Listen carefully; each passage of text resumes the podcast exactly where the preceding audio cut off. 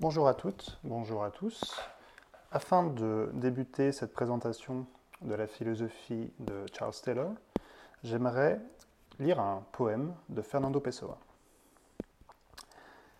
Si, après ma mort, vous voulez écrire ma biographie, rien de plus simple. Elle n'a que deux dates, celle de ma venue au monde et celle de ma mort. Entre une chose et l'autre, tous les jours sont à moi. Je suis facile à définir, j'ai vu comme un damné, j'ai aimé les choses sans la moindre sentimentalité. Je n'ai jamais eu de désir que je ne puisse réaliser, parce que je n'ai jamais perdu la vue. Même entendre n'a jamais été pour moi qu'un accompagnement de voir. J'ai compris que les choses sont réelles et toutes différentes les unes des autres. J'ai compris ça avec les yeux, jamais avec la pensée. Comprendre ça avec la pensée serait les trouver toutes semblables. Un jour, le sommeil m'a pris comme n'importe quel enfant. J'ai fermé les yeux et je me suis endormi. À part ça, j'ai été l'unique poète de la nature. Donc en ces quelques vers, le poète, Fernando Pessoa, n'a pas seulement le génie de définir avec grâce et talent son locuteur imaginaire, car si Pessoa écrit, le poème est signé du nom, fictif, d'Alberto Cayero. Donc, dans ce geste, il dépeint dans un même mouvement la figure riche, complexe et trouble de l'individu moderne. Ou plutôt, il en amène à voir toutes les facettes. Car en effet, cette subjectivité qui est présentée, qui se présente à nous, est loin d'être un atomos, un atome. Bien entendu, cela ne veut pas dire qu'il n'est pas unique, qu'il n'est pas un individu à part entière, qui n'a pas sa personnalité propre, ses désirs propres, son histoire singulière. Non. Si l'on refuse à l'individu euh, le titre d'atome, c'est plutôt pour signifier par là que nous sommes en présence d'un être loin d'être indivisible, insécable. Telle est la définition même du terme d'atome. L'individualité, issue de la modernité, est en effet multiple. Elle est protéiforme. Ou plutôt, elle puise à des sources multiples. Or, ce sont donc ces sources, forgées par le devenir, les cultures et les langues, qui ont toujours suscité l'intérêt du philosophe canadien Charles Taylor. Et dont l'ouvrage, Les sources du moi, dont nous allons parler aujourd'hui, se propose d'en retracer la généalogie. Que peut-on dire d'une telle figure, de cette individualité moderne? Revenons au poème. Le choix de Pessoa n'est pas hasardeux, loin s'en faut. Lui qui est justement qualifié euh, par Patrick Quillier, qui est traducteur et spécialiste du poète, donc lui qui est qualifié de, je cite, singularité plurielle. Il n'y aurait donc pas mieux pour révéler par le verbe cette individualité protéiforme aux facettes multiples que le poème de Pessoa. Bien, tout d'abord, ce sujet, cette personne, se définit par sa simplicité. Je cite ici le poème. Je suis facile à définir, nous dit Pessoa. Autrement dit, cette individualité se réalise et existe dans un monde fait d'activités quotidiennes, certains diraient même banales, et non au travers d'activités qui transcenderaient la vie, qui, qui se réaliseraient en dehors, voire au-delà d'elles-mêmes.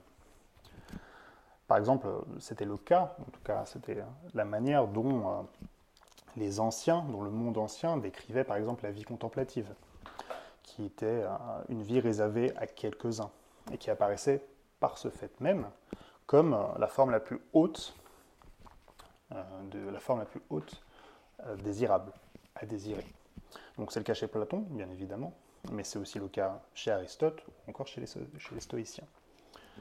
Donc cet aspect, euh, cette banalité, simplicité de la vie, Charles Taylor l'analyse comme, je cite, une promotion de la vie ordinaire. Le terme anglo-saxon est ordinary life. Ensuite, quoi d'autre? Alors, nous voyons que cet individu revendique une certaine vie émotive propre, faite de désirs qu'il considère comme pleinement siens. Je cite une nouvelle fois le poème Je n'ai jamais eu de désir que je ne puisse réaliser. De même que son sien totalement personnel chaque jour de son existence. Ouvrez les guillemets, entre une chose et l'autre, tous les jours sont à moi. Donc cette revendication euh, à la singularité, articulée à la valorisation de la vie personnelle, de cette vie émotive, cette vie passionnelle, renvoie à une nouvelle source, celle qualifiée par Charles Taylor, qui qu'il qualifie de voix de la nature. Cette source, c'est le berceau d'une singularité euh, devenue aujourd'hui essentielle, presque magnifiée. Une source, cependant, manque à l'appel. On la devine pourtant dans le poème, bien qu'elle semble moins prégnante que les deux précédemment cités. Cette source, c'est celle qui définit ce que nous sommes essentiellement à partir de notre faculté rationnelle, donc de notre raison. Donc, c'est celle qui nous conduit à nous définir comme être pensant, comme cogito ergo sum. Telles sont les maximes, en effet, qui dérivent de cette dernière source, elles qui nous plongent dans une intériorité considérée comme fondamentale, première, d'un point de vue épistémique, cognitif. Intériorité qui est dirigée vers le monde euh, avec une ambition de maîtrise, de contrôle, de conquête de ce dernier. Pessoa ne veut pas, ne sommes pas vouloir de cette source. La rejette pour l'uniformité froide qu'elle imposerait sur le monde. Je cite une dernière fois le poème. J'ai compris ça avec les yeux, jamais avec la pensée, nous dit le narrateur, qui ajoute, plus loin, Comprendre ça avec la pensée serait les trouver toutes semblables. Cette dernière source, Taylor la désigne parfois simplement par le terme d'intériorité, inwardness, et parfois, pour être plus précis, il la désigne par le, euh, le label de raison désengagée. Nous y reviendrons.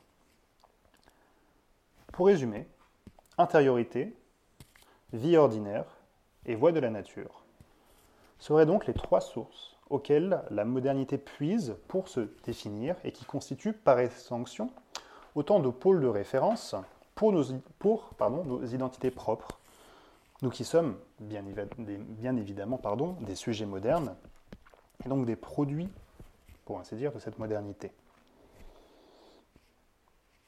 Bien qu'unique, donc, l'individu moderne porte, pour ainsi dire, le fardeau de son histoire. Le terme de fardeau ici n'est pas choisi euh, au hasard. Car cette modernité qui est la nôtre, en effet, elle souffre, selon Charles Taylor, d'un profond malaise. Euh, Taylor utilise bien souvent le terme de predicament pour désigner euh, ce malaise de la modernité, qui est aussi le titre d'un de ses ouvrages. Donc ce malaise, il est le résultat précisément d'un conflit entre les sources que nous venons de définir, ces sources multiples qui la traversent, mais euh, ce, malaise euh, n'a pas pour origine l'une des sources mêmes, hein, le contenu d'une de ces sources. Plutôt, il provient de leur incompréhension et même de leur euh, appauvrissement. La modernité est devenue douloureuse puisque sa richesse je cite, est occulté par la pauvreté du langage philosophique de ses défenseurs les plus convaincus. L'objectif de cette redécouverte des sources, qui est l'objet des sources du moi de Charles Taylor, s'apparente donc euh, à une forme de remède, proche de la manière dont, Wittgenstein qualifiait la pratique philosophique même, qui devait, selon lui, s'apparenter à une thérapeutique contre les absurdités des, euh, des philosophies du langage plutôt des philosophies peu soucieuses du langage. Le mouvement ici semble similaire. Il s'agit de lever le trouble en explicitant les termes par lesquels se définissent les modernes, en mettant au jour ces sources qui sont autant de points de référence, en les rendant plus claires, plus transparentes. Taylor nous dit, dans les sources du moi et euh, dans le reste de son œuvre, qu'il s'agit de les articuler, d'ailleurs de les formuler de telle manière qu'elles deviennent moins obscures pour les sujets qui les emploient, et qui sont aussi euh, fabriquées, en tout cas, qui sont traversées par elles.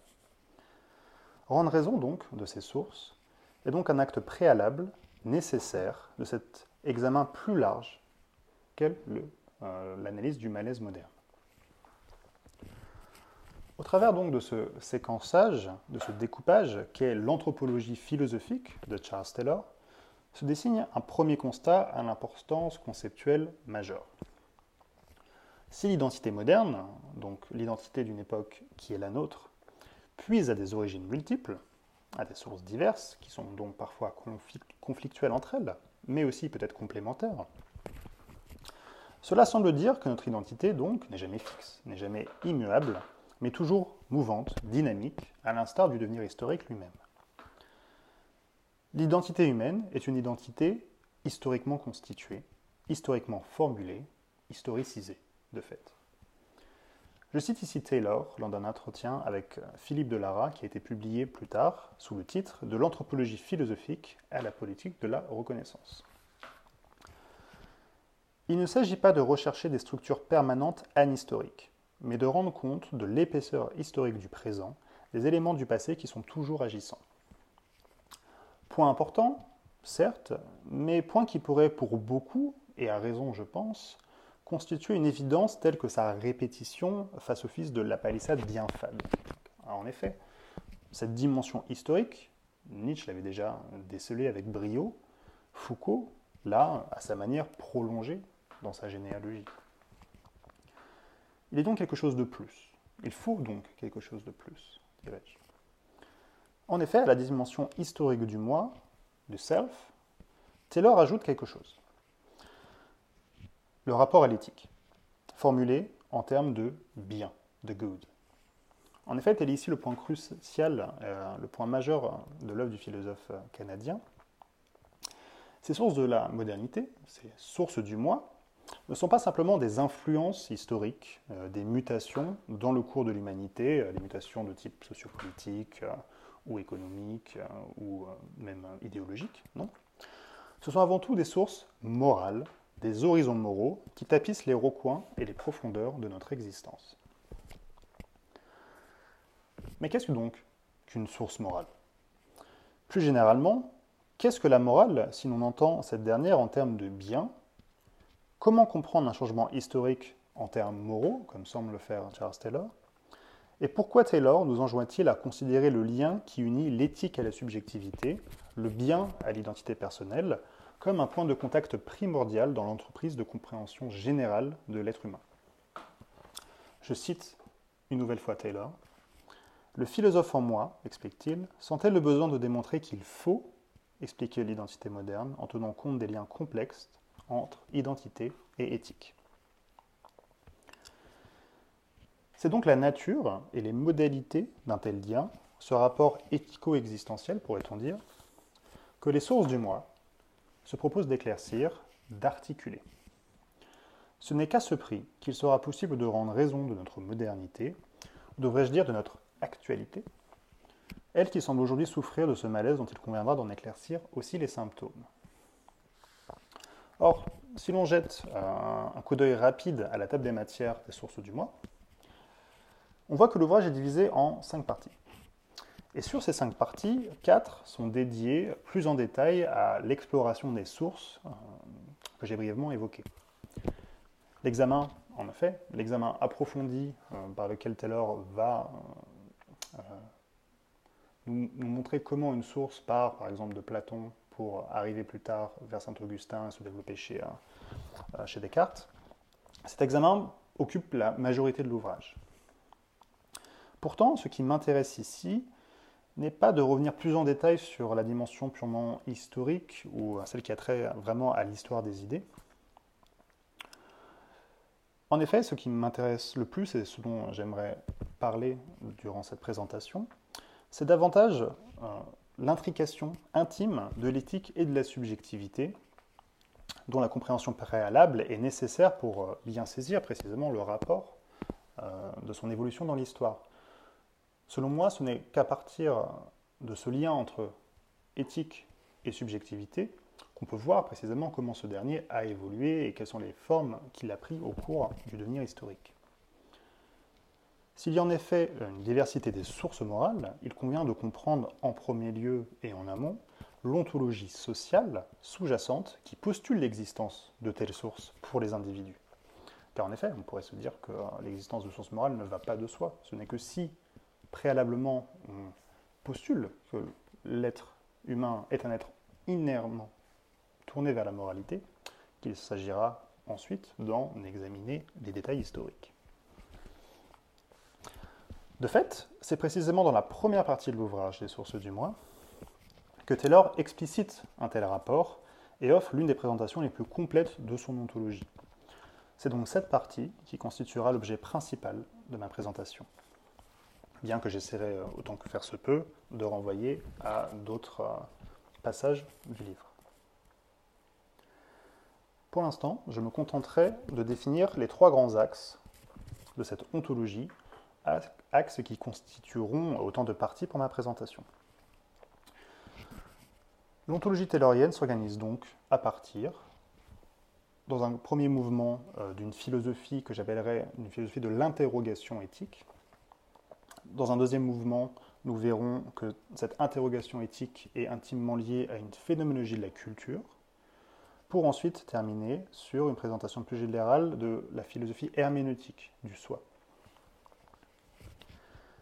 Donc ces trois pôles que je distingue ici euh, pour les, euh, pour les besoins de l'analyse sont en effet intimement liés sont intriqués les uns dans les autres, et ils sont autant de branches d'une seule et même idée, d'un seul et même tronc conceptuel, si je puis dire. Quelle est-elle? Eh bien, c'est l'idée que le soi, le self, tire son identité d'une relation essentielle avec le bien. La personne humaine est un être moral, il en va de son être de prendre conscience de la relation qui l'unit et l'oriente vers le bien. Avant d'essayer d'apporter une réponse donc, à toutes ces interrogations, afin de tirer plus au clair cette ontologie de Charles Taylor, je pense qu'il est nécessaire de revenir brièvement sur les travaux du philosophe, afin de comprendre tout à la fois son parcours, ses influences et surtout les thèses elles-mêmes nombreuses qui jalonnent sa pensée. Charles Taylor naît à Montréal en 1931 d'une mère francophone et d'un père anglophone. Alors ce bilinguisme n'est pas simplement euh, anecdotique, puisque l'importance, on le verra, accordée à la langue et aux identités culturelles va constituer un pan majeur, sinon fondamental, de son œuvre. D'abord diplômé d'une licence d'histoire à l'université McGill au Canada, c'est à Oxford que Taylor va poursuivre des études de philosophie, de sciences politiques et d'économie. Il obtient son doctorat, de philosophie en 1961 sous la, sous la direction d'Isaïe Berlin, et de l'Angleterre, Taylor garde l'héritage de la philosophie analytique d'influence euh, wittgensteinienne, son intérêt euh, pour la question langagière, mais aussi tout ce qui a trait plus généralement à la philosophie de l'action, celle qui a été, à la suite de Wittgenstein, développée euh, notamment par Hans Combe ou Von Wright. Donc cette source théorique sera au cœur hein, de sa critique du behaviorisme, qu'il formule dans son premier ouvrage, The Explanation of Behavior, publié en 1964. Mais loin de se limiter à cette tradition anglo-saxonne, Taylor fait très tôt sienne euh, l'ensemble de la tradition dite continentale. Donc en premier lieu euh, via la philosophie de Hegel, dont il écrit un ouvrage qui fait toujours référence aujourd'hui et qui est sobrement intitulé Hegel, publié en 1975, et qui constitue une actualisation de la philosophie hegelienne. Donc cet ouvrage donnera d'ailleurs naissance à un autre, une synthèse, sous le titre Hegel et la société moderne, publié en 1979. Mais outre Hegel, Taylor pioche Herder, Humboldt, mais aussi Heidegger, Merleau-Ponty. Ce dernier étant considéré par Taylor comme l'une de ses références principales. En dehors de cela, on peut aussi mentionner euh, Tocqueville, par exemple, sur le plan plus politique. En bref, Taylor refuse une forme de sectarisme, euh, un quelconque enfermement dans une école ou un mouvement de pensée. Donc cette pluralité d'influences et d'intérêts se manifeste notamment dans ses Philosophical Papers, publiés en 1985. Dans ces derniers, on y retrouve euh, des articles sur la philosophie de l'action, sur l'épistémologie des sciences sociales, sur l'éthique, sur la politique et la démocratie, sur la philosophie du langage, etc. Pourtant, toute cette diversité ne doit pas euh, pour autant faire croire à une forme d'absence de cohérence générale. Bien au contraire.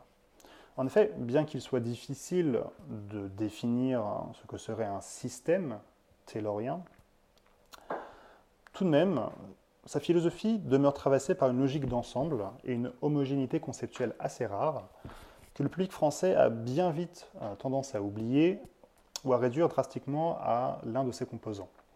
En effet, bien souvent, en France, Charles Taylor est considéré sinon euh, comme un ou sinon comme le théoricien du multiculturalisme. et souvent pas plus, malheureusement. Or, il est vrai et à raison que son article Politique de la reconnaissance, qui est écrit en 1994, est considéré comme un tournant majeur dans la réflexion politique euh, ayant trait à la place des identités minoritaires dans la construction de l'unité sociale. L'article mettant en évidence et soulignant euh, à quel point l'importance fondamentale de la reconnaissance joue un rôle dans le processus d'intégration des communautés et dans la formulation des identités de ces groupes. Cependant, la réflexion sur le multiculturalisme, bien qu'importante, ne doit surtout pas résumer la philosophie de Charles Taylor, ni même constituer le prisme d'analyse privilégié de son œuvre. Si l'on devait essayer, un peu artificiellement, d'isoler ce que serait le thème majeur de l'œuvre taylorienne, son objet privilégié, donc, et même son inquiétude, predicament euh, la plus présente et la plus continue, ce serait sans doute euh, la problématique de l'identité. L'anthropologie, la définition de ce qu'est l'être humain, de ce que cela veut dire d'être humain, de vivre dans un monde humain, rapproche dans une seule et même orientation toutes les préoccupations de la philosophie de Charles Taylor. Mais cette recherche anthropologique a ceci de particulier que le souci pour l'homme s'accompagne précisément d'une profonde attention aux éléments qui le transcendent, qui le dépassent, bref, à tout ce qui, en étant pour ainsi dire distinct de lui, demeure comme le socle sur lequel l'individu s'appuie pour exister pleinement, pour être tel qu'il est. Alors cela peut sembler confus au premier abord, mais je pense qu'on peut résumer l'idée comme suit. L'homme est notre préoccupation première, l'être humain, l'objet de notre inquiétude autant que de nos espoirs, mais cette individualité se construit, se comprend et se formule à travers d'horizons de sens que nous ne pouvons ignorer.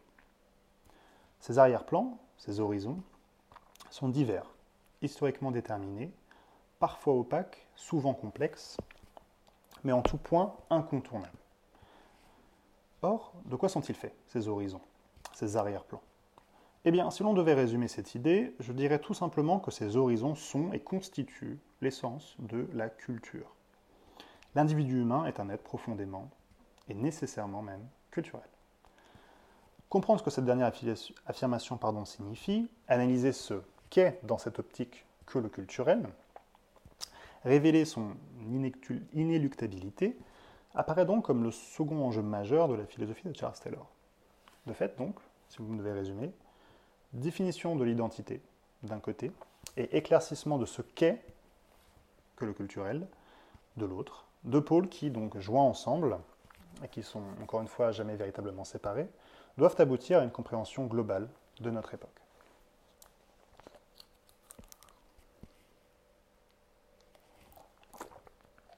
Cette introduction étant désormais finie, je vais, je vais passer à ma première partie, qui a pour but juste de mieux euh, éclaircir et de rendre, pour, pour le coup, euh, d'articuler, si on prend un vocabulaire taylorien, ce lien entre l'identité personnelle et l'éthique, entre euh, le moi et le bien. Alors, publié en 1989, Les sources du moi, ou Sources of the Self, dans son titre original, nous propose une formidable plongée dans ce que Taylor nomme les sources morales de la modernité, de notre modernité. Et ici, hein, je crois qu'il est important de souligner cette euh, localisation parce que Taylor reconnaît lui-même la limite culturelle et euh, civilisationnelle de son analyse, qui couvre, pour, résumer euh, rapidement, qui couvre l'Europe de l'Ouest, l'Amérique du Nord, bref, ce qu'on appelle, ce que Taylor nomme par le terme d'Occident. Donc pour comprendre un concept tel que celui de source morale, il convient de comprendre ce que l'auteur entend par la morale. Qu'est-ce que la moralité? Pourquoi celle-ci peut-elle prendre des formes différentes selon les époques? Et pourquoi une telle importance pour une anthropologie ou même, selon l'expression de Charles Taylor, pour une ontologie sociale? Dans la lignée d'auteurs tels qu'Alasdair MacIntyre, Bernard Williams ou encore Martha Nussbaum, Charles Taylor cherche à remettre sur le devant de la scène une interrogation éthique que notre époque aurait peu à peu perdue et euh, que l'on retrouve au début de la République de Platon, quand Socrate dit à Thrasymach, je le cite, Il nous faut néanmoins approfondir l'examen, car notre discussion ne porte pas sur quelques questions arbitraires, mais sur la règle particulière selon laquelle il faut vivre. Cette question de Socrate, pour reprendre l'expression utilisée par Bernard Williams, donc c'est celle qui demande qu'est-ce que la vie bonne? La vie bonne étant traduite par The Good Life dans l'œuvre de Taylor. Il serait d'ailleurs plus correct de parler ici d'une interrogation éthique pour la, distinguer de la morale qui désormais désigne plutôt un ensemble de prescriptions impératifs, de lois, de règles qui euh, servent et qui sont censées réguler et déterminer l'action. L'éthique, quant à elle, possède une signification plus large car elle englobe l'existence dans, dans sa totalité. La question de la vie bonne n'a de sens, et ne peut d'ailleurs avoir de sens, que pour une vie considérée dans l'intégralité de son existence, dans son cheminement global, dans son unité et donc sa totalité. Plus encore, là où la morale, comprise donc comme cet ensemble de règles prescriptives, euh, se révèle au travers de la faculté rationnelle, sous la forme, chez Kant notamment, d'un tu dois, donc euh, d'un impératif, et d'un tu dois qui d'ailleurs répond bien souvent à une situation dans, laquelle le sujet semble comme paralysé, pris au piège, cette situation étant euh, de manière paradigmatique exprimée euh, au travers de, la situation du dilemme moral. Donc par exemple, dois-je mentir ou non d'ailleurs face à ces personnes qui recherchent mon ami, qui, qui veulent lui faire du mal, ou dois-je sacrifier cet individu pour en sauver une dizaine, etc. etc. La philosophie euh, analytique et la philosophie anglo-saxonne aiment beaucoup multiplier les, justement les, expériences de pensée pour essayer de trouver de plus en plus de, des formes de dilemme, des situations dans lesquelles justement l'individu devrait se poser la question que dois-je faire? Or, l'éthique pose plutôt une question dont la réponse ne peut prendre la forme ni d'une maxime générale, ni d'une loi. En effet, qu'est-ce que la vie bonne? Est une interrogation à la fois trop vaste et trop subjective au premier abord. Trop vaste en ce qu'elle ne se pose pas uniquement donc dans cette situation critique du dilemme, mais euh, aussi trop subjective, car penser que nous pourrions tous arriver à un consensus sur la définition de ce que serait ou de ce qu'est la vie bonne semble aujourd'hui, dans le cadre de nos, sociétés euh, pluralistes, relever davantage de l'illusion que de l'objectif légitime, et même plus, bien souvent, lorsqu'un gouvernement, lorsqu'un leader politique aurait la prétention de vouloir uniformiser les conceptions de la vie bonne dans une société pluraliste, cela semble plus être un, signe d'une, d'une d'une, du fait que justement l'État devienne de plus en plus totalitaire. Il irait contre la démocratie de vouloir imposer une seule forme de vie bonne. Pourtant, le danger de l'illusion ne saurait évacuer le fait que nous nous rapportons toujours, pour comprendre notre monde, des intuitions morales, et que nous faisons usage quotidiennement d'un langage moral afin de le décrire, de l'expliquer, de l'appréhender. Par exemple, j'aimerais devenir, disons, philosophe, car c'est selon moi une discipline très importante, qui possède une valeur supérieure par rapport à, disons, la simple accumulation de richesses. Autre exemple, je trouve que cette femme est impressionnante. Je l'admire même, elle qui a réussi tout à la fois à allier euh, dans sa vie la vie de famille et qu'elle désirait tant avec ses ambitions professionnelles, dans lesquelles elle s'épanouit pleinement. Donc ces propositions, qui sont teintées justement de nuances morales, qui sont tout à la fois donc des évaluations et de simples descriptions de ma vision de ces phénomènes, révèlent une chose l'articulation de nos intuitions morales sont autant de mises en lumière de la manière dont le monde possède une signification pour nous. Taylor explique euh, l'idée ainsi, je le cite. Je me propose d'examiner la conception que nous nous faisons de ce qui fonde notre dignité et d'apporter la question de ce qui confère à notre vie son sens ou sa plénitude. On pourrait classer de telles questions parmi les questions morales au sens large, mais certaines portent trop sur ce qui nous concerne en propre elles ont trop à voir avec nos idéaux pour se ranger parmi les problèmes moraux dans le lexique de la plupart des gens. Elle concerne plutôt ce qui fait que la vie vaut d'être vécue. Citation que l'on retrouve dans la première partie des sources du mois. De fait, donc, au moment où l'on se rend compte que ce qui compte pour nous, ce qui fait que notre vie euh, vaut ou non la peine d'être vécue, ce qui constitue donc pleinement ce qu'est notre vie morale, alors on est bien obligé de constater que celle-ci est d'une richesse bien plus grande, d'une complexité bien plus prononcée que ce que voulaient nous faire croire celles et ceux qui réduisent donc la morale à un procédé rationnel de choix, ou un petit nombre de maximes déterminant l'action. Ici, Taylor donc semble et affirme son opposition à une réduction de la morale à la procédure, donc à une, à une forme procédurale de l'éthique, de la morale. Nos conceptions du bien donc de la vie bonne, englobe ce qui nous motive, nos désirs, euh, ce qui nous pousse à agir, donc nos idéaux, nos espérances, mais aussi nos modèles. Elles intègrent donc nos intuitions les plus profondes, nos discriminations quant au bien et au mal, au juste et à l'injuste, au supérieur et à l'inférieur. Bref, à ce que Taylor nomme des distinctions qualitatives déterminantes. Ces distinctions, personne, pour Taylor, ne peut en faire l'économie nous sommes tous, en tant qu'êtres de parole, que nous le voulions ou non, ou que nous le reconnaissions d'ailleurs ou non, pris dans ces distinctions. Toutefois, parmi ces distinctions, on voit que certaines ont plus de poids que d'autres et euh, que certaines nous interpellent davantage. Par exemple, trouver, que la pratique sportive est une perte de temps n'a pas la même épaisseur que de considérer que la vie tournée vers l'amour de Dieu est euh, l'aspiration fondamentale de l'existence. Taylor ici utilise le terme d'hyper goods, hyper bien, selon la traduction française, pour justement déterminer euh, au sein de nos motivations et au sein de ce que nous considérons comme désirable ou comme ayant de la valeur, certains, certains pôles de référence et d'importance plus supérieurs que d'autres. Au sein de nos motivations, donc, une conscience implicite de leur valeur propre se fait jour enrichissant encore davantage donc notre vie morale et complexifiant par là même son appréhension. Taylor appelle, euh, appelle à côté du terme de, justement d'hypergood, appelle évaluation forte, strong evaluation, ces discriminations qui déterminent de manière plus profonde nos intuitions et nos jugements moraux et qui nous amènent à orienter et à définir nos existences en fonction de celles-ci.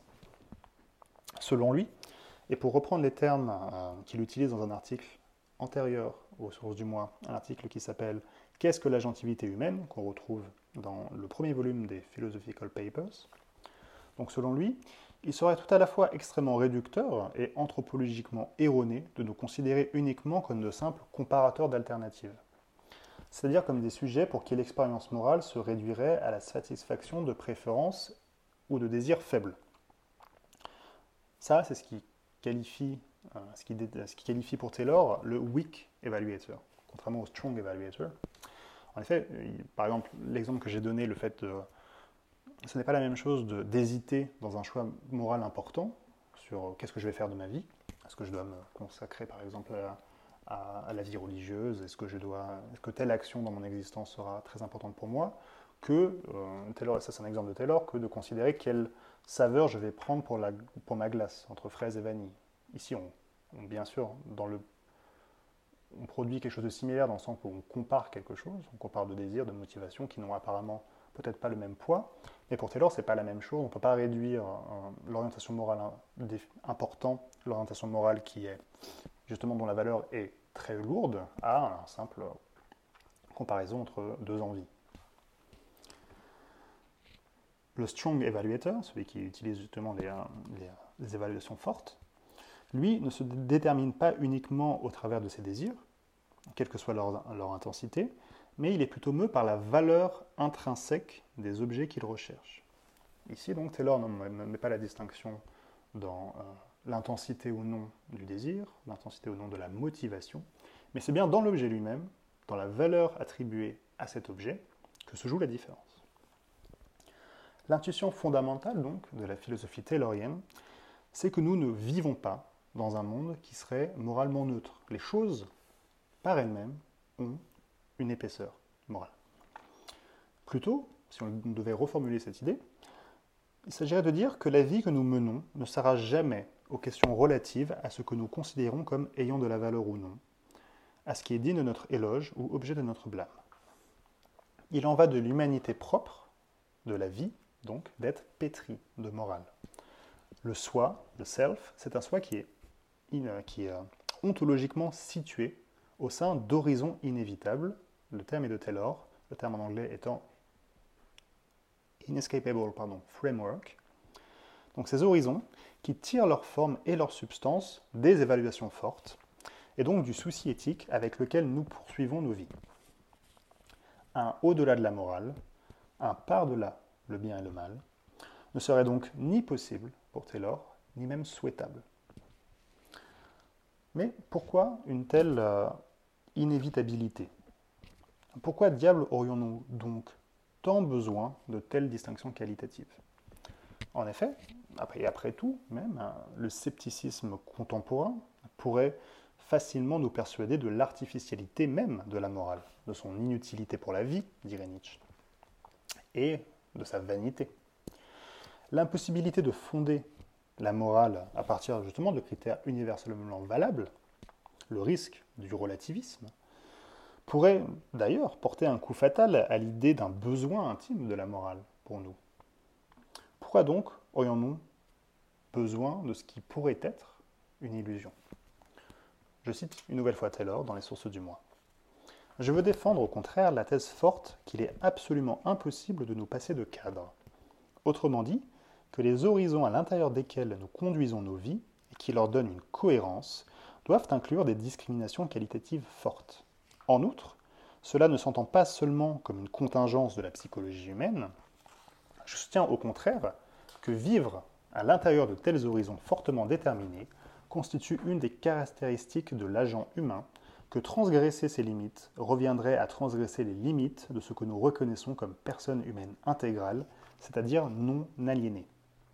Ici donc, contre l'idée que la morale ne serait que source de vanité, Taylor semble bien plutôt nous dire que la morale est essentielle pour toute individualité humaine.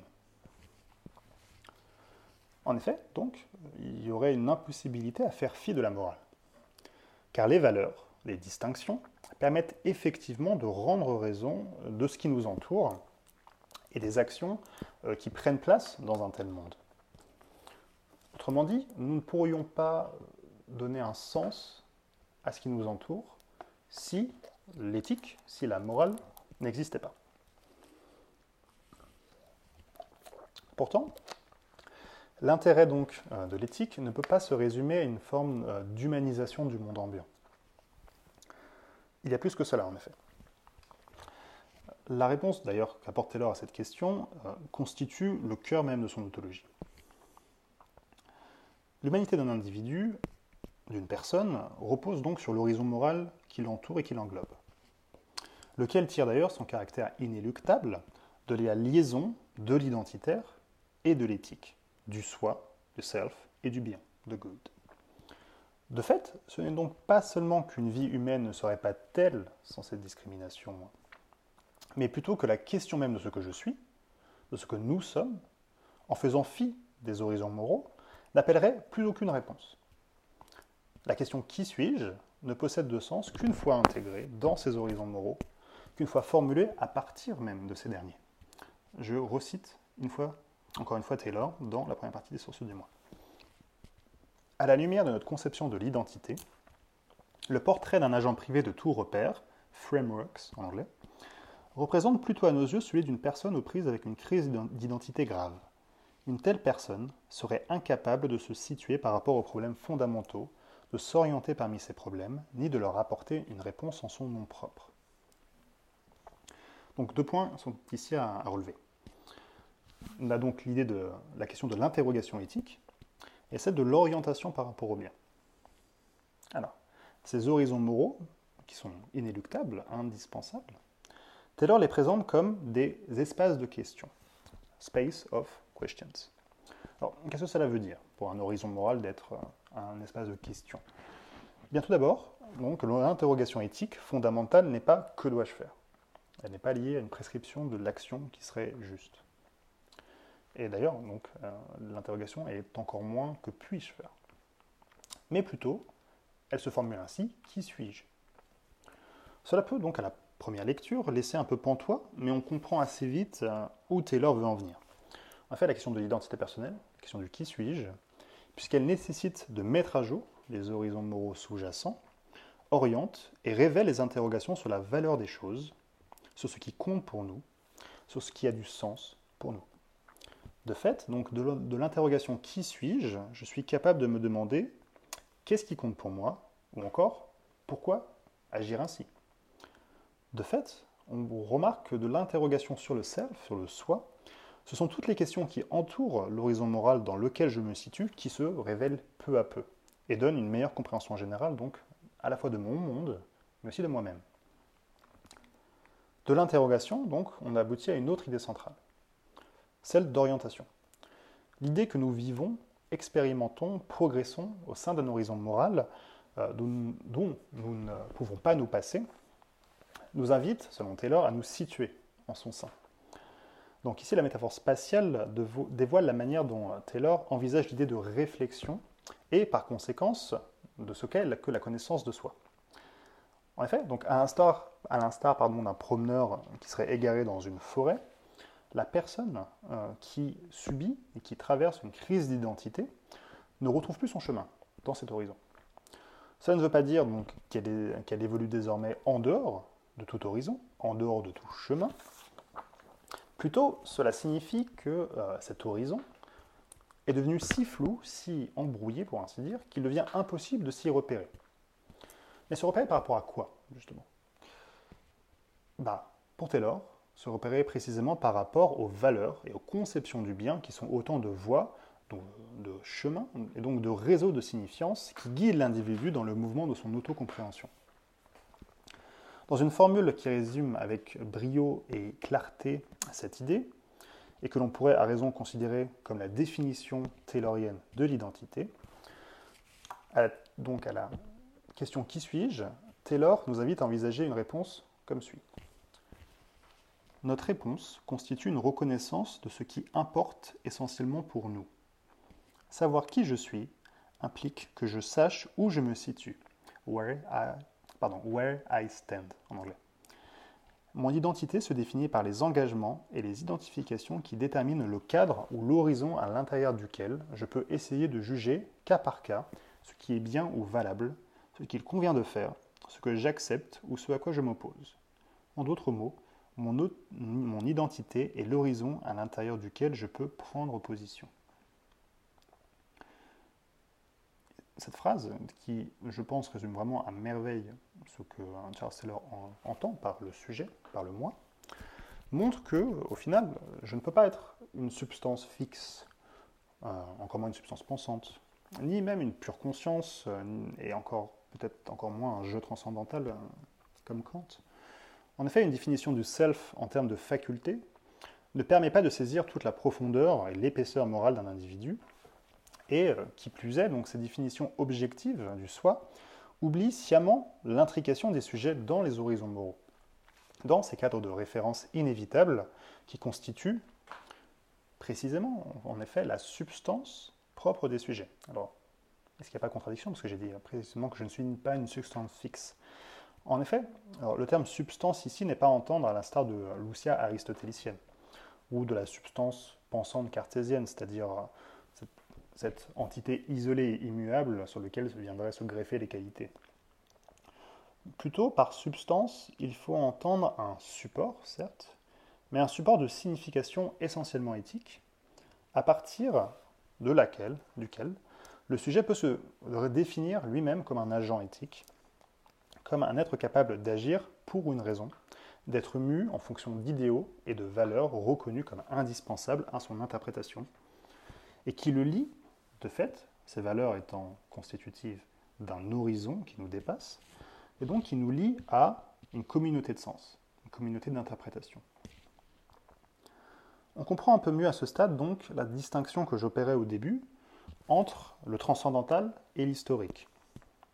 Entre ces deux pôles à l'œuvre dans les sources du moi. Dans les sources du moi, on a la première partie, une forme de présentation de l'ontologie du sujet, donc euh, comme, si le sujet était pris de manière anhistorique, essayer de chercher les éléments qui transcendentalement le constituent, et l'autre partie, qui est la partie donc la plus importante, qui est plutôt l'exploration historique des sources dans l'histoire de l'Occident. Cette idée d'horizon, donc de prise de position, par rapport aux valeurs et aux biens, constitue en effet un transcendantal, dans le sens où, pour Charles Taylor, cette euh, construction semble toujours présente, peu importe la modification des horizons euh, eux-mêmes. Ricoeur, Paul Ricoeur parlait ainsi à propos de cette dimension de la philosophie de Taylor d'universaux de l'éthicité, pour désigner donc ces éléments constitutifs du moi qui demeureraient par-delà le devenir.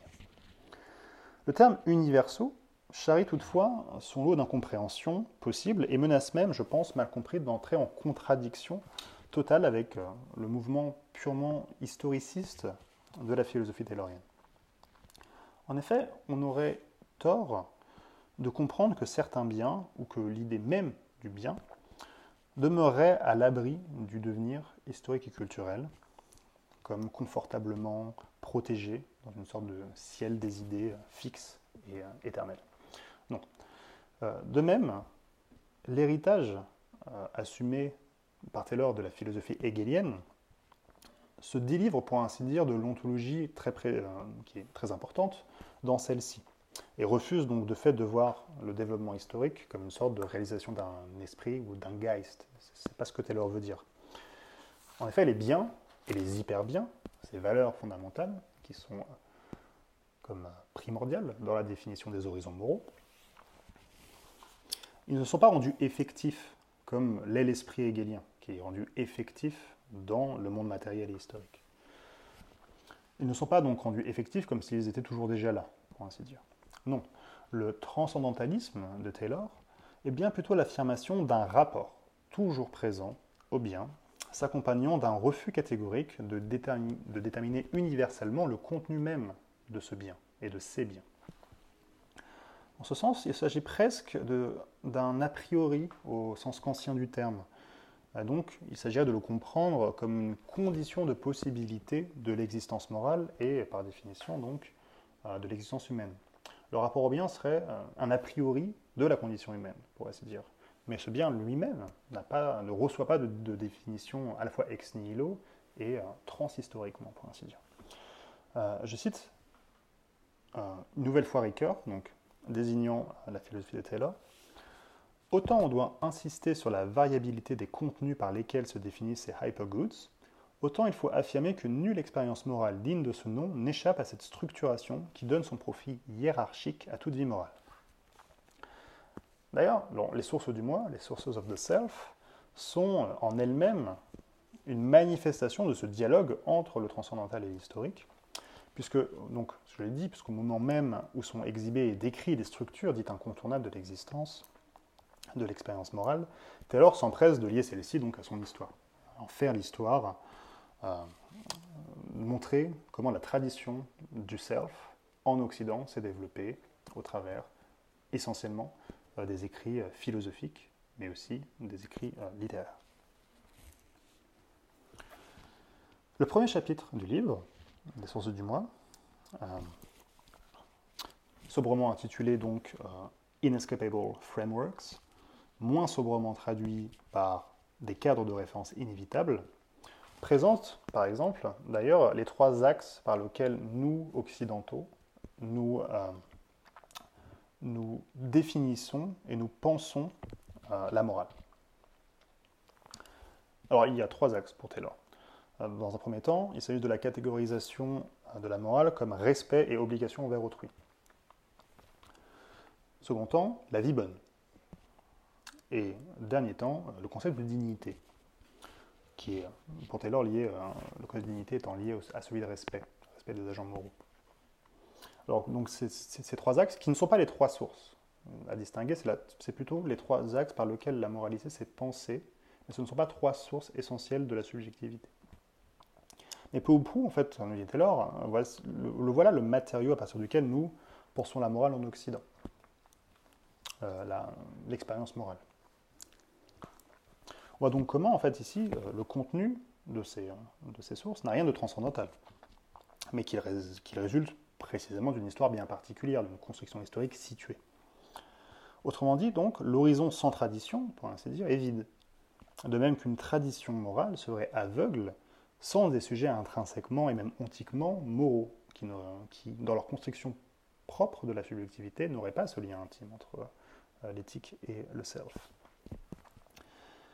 Malgré tout, malgré ces réserves et malgré aussi les précisions apportées par Taylor, on est bien obligé d'admettre euh, la complexité profonde qu'il y a à vouloir marier ensemble le transcendantal et l'historique, car la contradiction n'est jamais loin.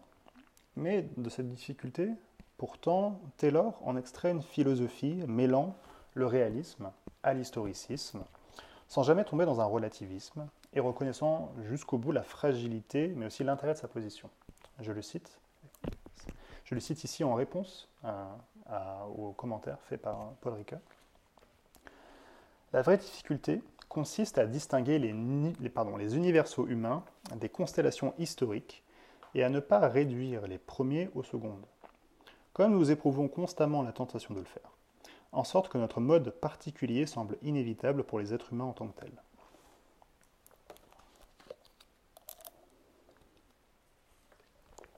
Alors, on a dit tout ça, mais euh, une interrogation fondamentale demeure tout de même. En effet, on n'a pas vraiment. Euh, je ne suis pas encore venu à euh, définir ce qu'est ce, bien dont parle Taylor et, dont il montre notre liaison inéluctable. En effet, penser en termes de bien pour commencer, n'est-ce pas faire preuve d'une forme d'anachronisme malencontreux? En effet, les philosophies contemporaines, d'inspiration utilitariste et post-kantienne, que Taylor traite dans le premier chapitre, notamment des sources de self, semble considérer avec méfiance ce concept aux sonorités euh, antiquisantes, pour ainsi dire, pour des raisons, somme toute, bien différentes. En effet, d'un côté, celui des utilitaristes, le bien désignerait une sorte de réalité existante en dehors des préférences et des désirs des sujets. Et de fait, si on considère quelque chose qui, pour un utilitariste, serait en dehors de l'utilité, enfin du désir et des préférences, cela n'aurait a priori pas de véritable force réelle dans la détermination des conduites. Mais de l'autre côté, donc celui des post-kantiens, le bien, et avec lui l'idée plus générale de bonheur, ne peut au contraire que renvoyer aux préférences subjectives, justement. Et de fait, euh, semble toujours particulier et par conséquent semble échouer à proposer euh, des principes universellement valables. Donc c'est l'argument qu'on retrouve, au XXe siècle euh, dans la théorie de la justice de Rawls, notamment, qui est précisément une reprise de la, de la théorie kantienne, à bien, des, égards. Malgré leurs différences, Taylor rejette ces deux positions au nom d'une critique du naturalisme. Naturalisme qui est précisément l'origine d'une des sources de la subjectivité, d'une des sources morales que j'ai évoquées et que Pessoa lui-même rejetait, ce que j'ai dit, qui est donc celle qui prend le terme de raison désengagée. Raison désengagée qui domine pour Taylor actuellement le monde contemporain, d'ailleurs sans partage, pour ainsi dire, et qui domine aussi notre épistémologie. Alors, cette source, c'est celle qui nous peint le monde environnant comme neutre, moralement, comme purement factuel, purement objectif.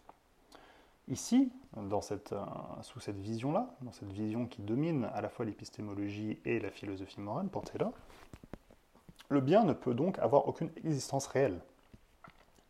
En tout cas, il ne peut avoir d'existence réelle en dehors des sujets qui le projetteraient sur l'environnement.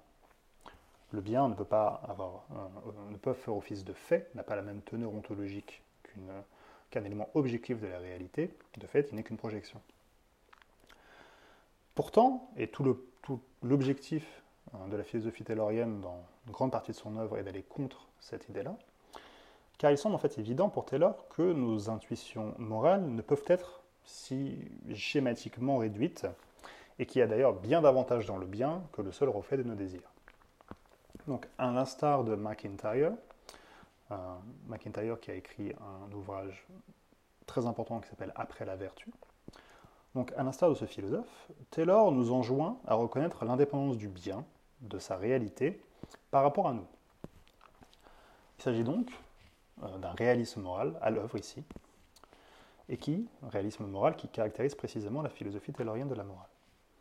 Donc cette indépendance du bien par rapport à nous ne naît euh, bien évidemment pas de l'adoption d'une forme de, platonisme contemporain. En effet, nul ciel des idées ici, où le bien viendrait, euh, pour ainsi dire, loger. Non. Plutôt, Taylor cherche à sonder notre expérience morale quotidienne, la façon dont, comme il l'exprime dans les sources du mois, je cite, nous devons expliquer la façon de vivre des gens. Ici, de fait, donc, le terme même de phénoménologie morale euh, n'a pas, ne désigne pas une certaine philosophie de l'intentionnalité, une certaine philosophie euh, de l'être, plutôt elle désigne une grille de lecture. D'ailleurs, on trouve ici cette première en tout cas cette similarité avec Merleau-Ponty qui, dans, dans, la préface de la phénoménologie de la perception, définissait aussi la phénoménologie comme un style, comme une manière d'attaquer certains problèmes philosophiques. Et donc ici, phénoménologie veut dire se mettre à niveau, se mettre euh, au niveau du vécu des sujets. De fait, donc, l'examen de la figure euh, de l'individu, et notamment l'examen de la figure du strong evaluator, donc de l'évaluateur fort, a révélé un élément fondamental de notre vie morale. Nous désirons des objets car nous les considérons dignes de valeur en eux-mêmes, dignes d'admiration, sans pour autant euh, que cette valeur et cette admiration soient le résultat de notre simple désir. Contre un spinozisme qui voudrait que nous trouvions les choses bonnes parce que nous les désirons, bien des choses suscitent notre respect et notre admiration au-delà de l'attirance toute subjective que nous pouvons éprouver à leur égard. De fait, ce que, je dirais tout à l'heure, c'est que nous n'attribuons pas forcément ou nécessairement de la valeur à ce qui nous plaît, ou euh, même ce qui nous plaît dans, le, dans de manière très triviale même, ce qui, nous, ce, qui, nous, apporterait du plaisir ou euh, de la satisfaction. L'horizon moral, dans lequel nous évoluons et à partir duquel donc se formulent nos engagements, nos orientations et, donc de manière plus profonde nos identités, est à comprendre donc comme un ordre objectif qui n'existe certes pas sans, sans les sujets. Un horizon moral sans sujet n'aurait aucun sens pour Taylor. Pourtant, euh, c'est un horizon qui ne peut être perçu uniquement comme la projection de nos désirs. Taylor nous propose donc un réalisme métaéthique qui identifie le bien comme une source profonde de signification et d'auto-identification. Le bien, dans cette optique, est ce que je cherche, car il possède une valeur profonde et intrinsèque, valeur qui dépasse le simple plaisir, et même d'ailleurs le simple bonheur. Ce terme est difficile à, définir, et Taylor, je ne pense pas, l'utilise énormément. De fait, donc, euh, cette recherche de bien a pour but de nous faire accéder à une dimension véritablement constitutive de l'être même que je suis. Extérieur à nous, donc, mais en même temps si essentiel à la constitution de notre propre intériorité, c'est à une synthèse de l'intérieur et de l'extérieur que nous sommes progressivement amenés. L'idée du chiasme, chère à la philosophie de Merleau-Ponty, une nouvelle fois, se retrouve ici, au cœur de la philosophie de Charles Taylor. Cette idée que chez Taylor, on a une sorte de, de chiasme moral et éthique qui est très intéressant, le fait que l'intériorité, l'intériorité donc, soit tributaire, essentiellement, ontologiquement, d'une extériorité, d'horizons moraux dont nous pouvons nous passer si nous voulons nous définir, si nous voulons savoir ce que nous sommes. Donc de fait, on, vient ici, après cette mise en lumière de l'intrication intime de l'éthique et de, l'individualité, on en vient à, dans notre seconde partie, à l'exploration plus précise de ce vécu moral et de la manière dont ces horizons moraux se manifestent à nous. Donc, avant de procéder plus en avant dans ce chiasme, examinons cette phénoménologie morale à laquelle nous enjoint Taylor. Donc la transition avec l'autre pôle fondamental euh, de la philosophie taylorienne est ici, je pense, toute trouvée. L'ouverture vers les horizons de signification, la découverte des cadres de référence qui constituent l'espace moral, induit à s'intéresser à l'environnement qui entoure les agents moraux. Or, définis comme des réseaux d'interlocution, des espaces de questions ou encore des espaces communs, trois expressions que l'on retrouve dans euh, les sources du moi. C'est bien au sein d'une communauté culturelle que l'espace moral prend forme et prend vie.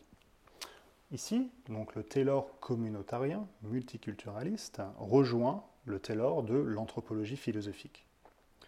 L'impératif d'une relation au bien, euh, donc comme condition existentielle de l'ontologie du sujet, présuppose dans un même mouvement l'existence nécessaire d'une communauté culturelle. Dans son texte intitulé Hegel et la société moderne, Taylor explicite cette interdépendance du self et de la culture. Je le cite. Si nous sommes capables de penser que l'individu est ce qu'il est en faisant abstraction de sa communauté, c'est que nous le pensons comme un organisme. Penser à un être humain, pourtant, c'est évoquer davantage qu'un simple organisme vivant. C'est voir un être capable de penser, d'agir, de décider, d'être ému, de réagir et d'entrer en rapport avec les autres. Tout cela sous-tend un langage, un mode d'appréhension du monde, d'interprétation des sentiments, de compréhension de la relation aux autres, au passé, à l'avenir, à l'absolu, etc. L'identité d'un individu est faite de sa manière particulière de se situer dans son univers culturel.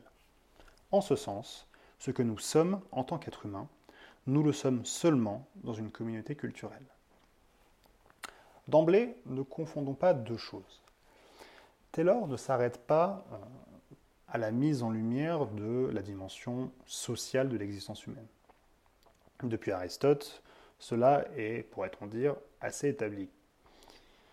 Si le social réfère en effet de manière lâche et large aux interactions humaines au sein d'une collectivité, le culturel, quant à lui, serait plutôt la signature propre à cette collectivité. L'identité singulière qui signale et définit ces interactions comme étant ceux de cette communauté précise.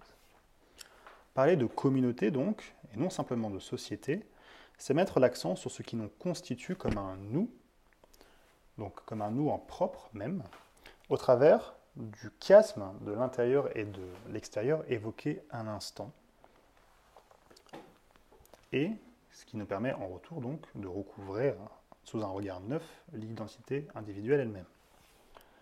Donc si on devait affiner euh, les modalités de la relation qui lie l'individu et la communauté, on verrait que le mouvement se fait plutôt de l'extérieur vers l'intérieur, de la collectivité vers l'individualité. En effet, on l'a dit dans la première partie, mais l'horizon moral est précisément euh, à partir duquel, à partir de quoi l'individu définit ses orientations fondamentales. De fait, donc, Taylor n'est pas qualifié de penseur communautarien au hasard, ni sans raison. Et une telle étiquette, donc au-delà des textes qui traitent explicitement de la question du multiculturalisme, résulte de son anthropologie que nous allons examiner plus en détail maintenant. En effet, donc penser le social au travers du prisme de la communauté, c'est avant toute chose refuser une compréhension précise et bien spécifique de la collectivité elle-même. Celle, justement, qui propose euh, de l'examiner et de la voir avant tout comme un amoncellement d'individus. Une telle approche, d'ailleurs, est euh, responsable, pour Taylor, d'un des malaises fondamentaux qui parcourent notre modernité. Ce malaise, c'est ce que Taylor nomme notamment dans Le malaise de la modernité, qui est un petit texte de Taylor, qui est très intéressant. Donc il le nomme par le terme d'atomisme social. Atomisme dont les origines euh, seraient à dater avec l'essor des théories contractualistes du XVIIe siècle, donc notamment Hobbes et Locke. Atomiste, qui, bien que remontant donc au XVIIe, euh, dont on retrouve encore les traces dans la pensée utilitariste et libérale jusqu'à nos jours, notamment celles, donc ces pensées qui soutiennent ce que notre philosophe canadien nomme le principe de la primauté des droits. Alors, si l'on devait résumer schématiquement ces doctrines, au-delà de la grande diversité qui les caractérise tout de même, on pourrait dire donc que toutes cherchent à penser la société avant tout comme une accumulation, comme une agrégation d'intérêts particuliers. Intérêts particuliers et souvent d'ailleurs conflictuels. et donc théorie qui place l'individu en tant que porteur de droit, tout à la fois comme origine du social, parce que c'est dans les théories contractualistes, c'est en abandonnant sa propre volonté au groupe que naît, pour ainsi dire, l'ordre social, la communauté politique. Donc l'individu est tout à la fois l'origine du social et aussi source de la norme qui régit le fonctionnement de cette collectivité, donc du social lui-même. Autrement dit, c'est l'individu qui est seul souverain. Alors, pour reprendre euh, une expression de Catherine Audard, qu'elle euh, utilise dans son livre euh, sur le libéralisme, je la cite, Cette souveraineté illimitée est fondée sur une conception de la nature humaine qui est individuée avant d'être sociale. Or, pour Taylor, c'est précisément l'inverse, pour ainsi dire. C'est l'individuation ne peut naître que d'une socialisation qui serait première et qui serait faite en amont. Car, en fait, un tel atomisme oublie sciemment les arrière-plans significatifs et inévitables à partir duquel donc, la constitution d'un agent est elle-même possible. Ou, quand ces théories reconnaissent bien donc, la dimension sociale euh, propre à chaque individualité humaine, elles refusent toutefois de euh, déplacer la substance éthique consubstantielle au statut d'agent, le fait qu'il soit une source de normes, donc, elle refuse de le placer de l'individu à la communauté. Bien que vivant dans une collectivité, le sujet demeure et est un sujet moral et politique, car c'est un sujet capable de choix rationnels, et cela indépendamment de la communauté qui l'abrite. La philosophie du libéralisme, dans sa grande tradition, présuppose une telle maxime. Or, pour reprendre la critique magistrale d'un autre penseur communautarien, Michael Sandel, le libéralisme et toute autre théorie partisane, selon lui, euh, de cette primauté des droits, pose un sujet, donc un moi, self, désengagé, antérieur aux fins et engagements éthiques qui le lie à une communauté et définit son identité. Toute la philosophie du multiculturalisme euh, naît, pour ainsi dire, de cette critique-là, de cette critique anthropologique, à partir notamment, et dirigée notamment contre la théorie de la justice de Rawls. Rawls, dans la théorie de la justice, présentant le moment du contrat sous la forme de la, position originelle, précisément comme un, moment où les individus doivent laisser de côté leurs appartenances particulières pour réfléchir d'une manière purement rationnelle sur les principes de justice. Et pour Taylor et pour les autres communautariens, cette position rawlsienne est symptomatique d'une anthropologie plus profonde qui est celle du libéralisme. Or, l'anthropologie de Charles Taylor ne peut en aucun cas se satisfaire d'une telle position. En effet, l'ancrage euh, dans des horizons moraux est une condition transcendantale, de même que, l'est l'orientation vis-à-vis du bien. La condition de possibilité de l'agentivité humaine, agency, résulte donc de cette incarnation, pour reprendre une nouvelle fois un vocabulaire merleau-pontien que Taylor aime utiliser. Donc, résulte d'une incarnation qui se présente également, et dans le même mouvement, comme une constitution. Or, je l'ai brièvement dit, euh, cette incarnation a lieu précisément dans une communauté culturelle, dans une culture.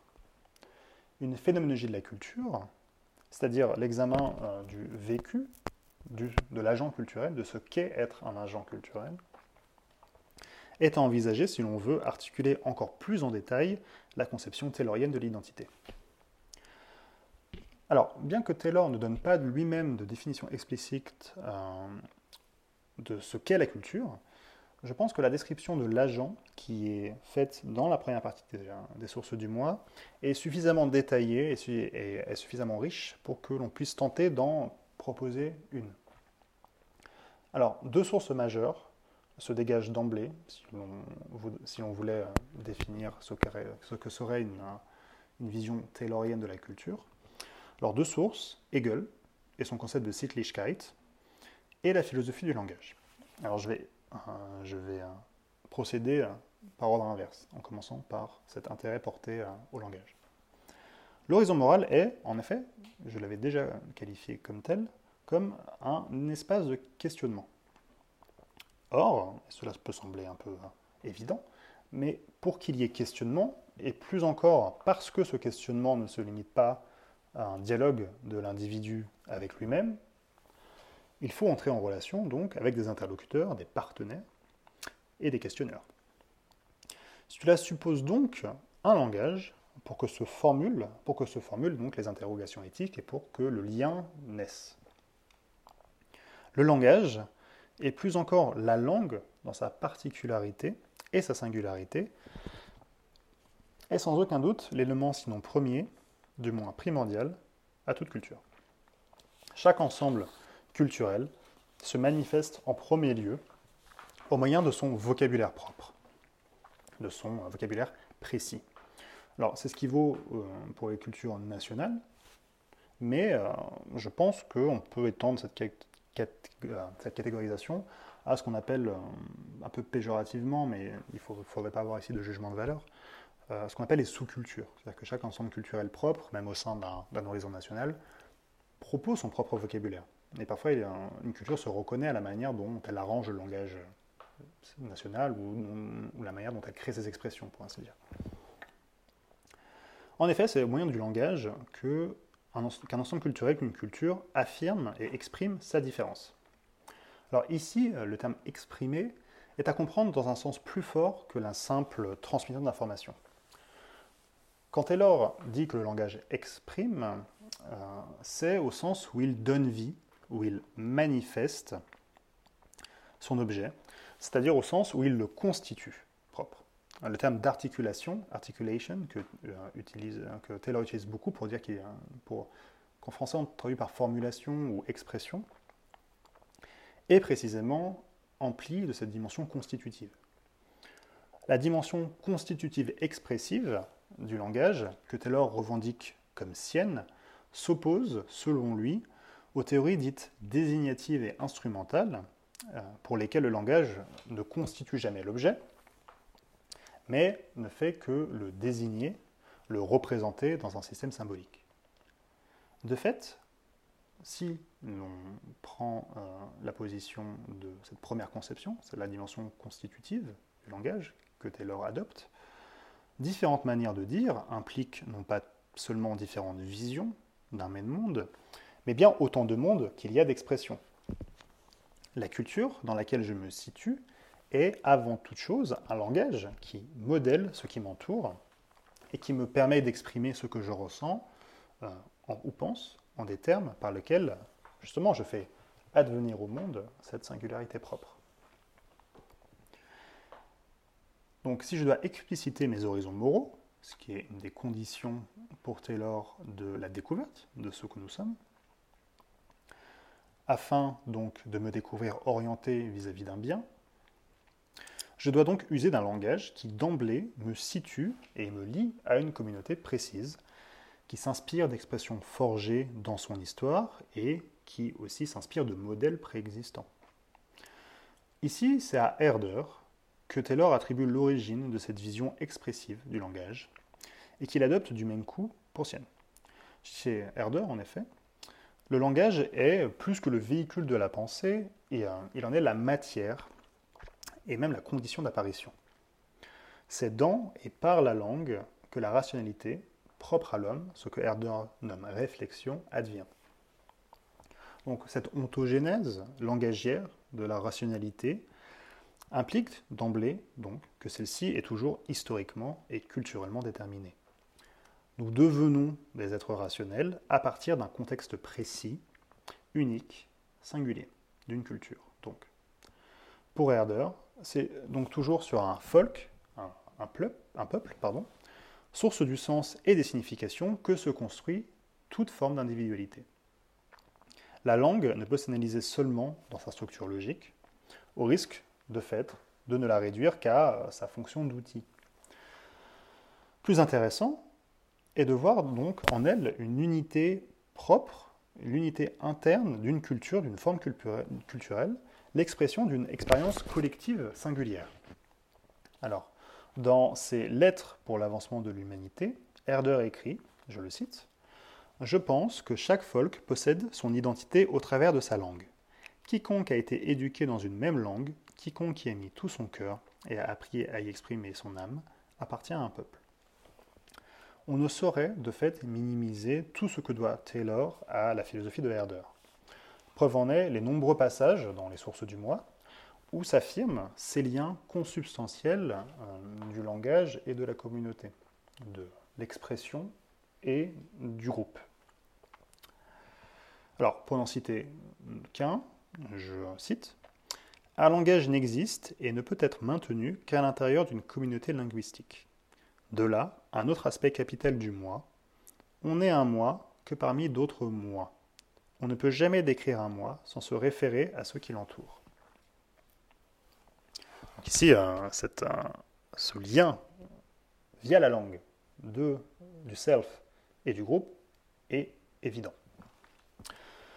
Comme être dans et par le langage, la personne humaine s'inscrit dans une communauté historique et culturelle dont elle ne peut faire abstraction, ne serait-ce en fait que sur la base de la manière dont elle s'exprime, de la langue qu'elle utilise. En fait, et, plus que ça, car sans cette langue-là, sans cet outil, euh, cette personne ne pourrait même pas raisonner, s'exprimer, mais aussi, et peut-être en premier lieu, elle ne pourrait pas se découvrir comme sujet moral. Pourquoi ça? Eh bien, parce que les distinctions qualitatives dont, que j'évoquais dans la première partie, et qui sont justement la manière dont se révèlent les nuances morales et les valeurs dans notre expérience. Donc ces distinctions qualitatives, elles se présentent en effet avant tout dans le vocabulaire. Elles nuancent nos jugements et nos opinions, elles affinent nos idées, nos impressions.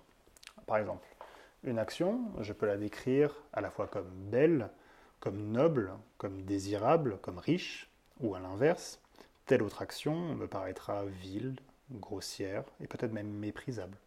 Et ainsi de suite, et ainsi de suite. Donc toutes ces nuances, ce ne sont pas seulement euh, des précisions qui désigneraient avec plus ou moins de justesse une réalité euh, qui se tiendrait là, en face de moi. Plutôt donc, elles expriment autant de vécu spécifiques et autant de réalités morales propres. Elles entrent en résonance avec une certaine histoire, avec certains modèles, certaines références. Bref, elles manifestent la particularité d'une époque ou d'un peuple. L'homme étant, pour Taylor, un self-interpreting animal, un animal qui s'interprète lui-même, un être dont la nature est donc intrinsèquement dépendante de ses interprétations, la communauté culturelle constitue de fait l'horizon et la source à partir de laquelle l'interprétation est possible et elle définit aussi la modalité par laquelle l'interprétation adviendra. On peut donc parler des communautés culturelles, de nos groupes culturels, comme autant de communautés d'interprétation, pour reprendre la très juste expression de Christian Bernard.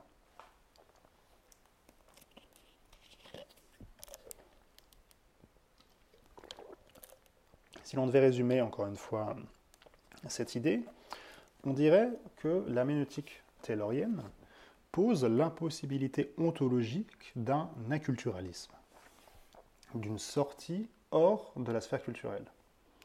Pas de culture, dirions-nous, pas de nous, et, par extension donc, pas même de moi, de self.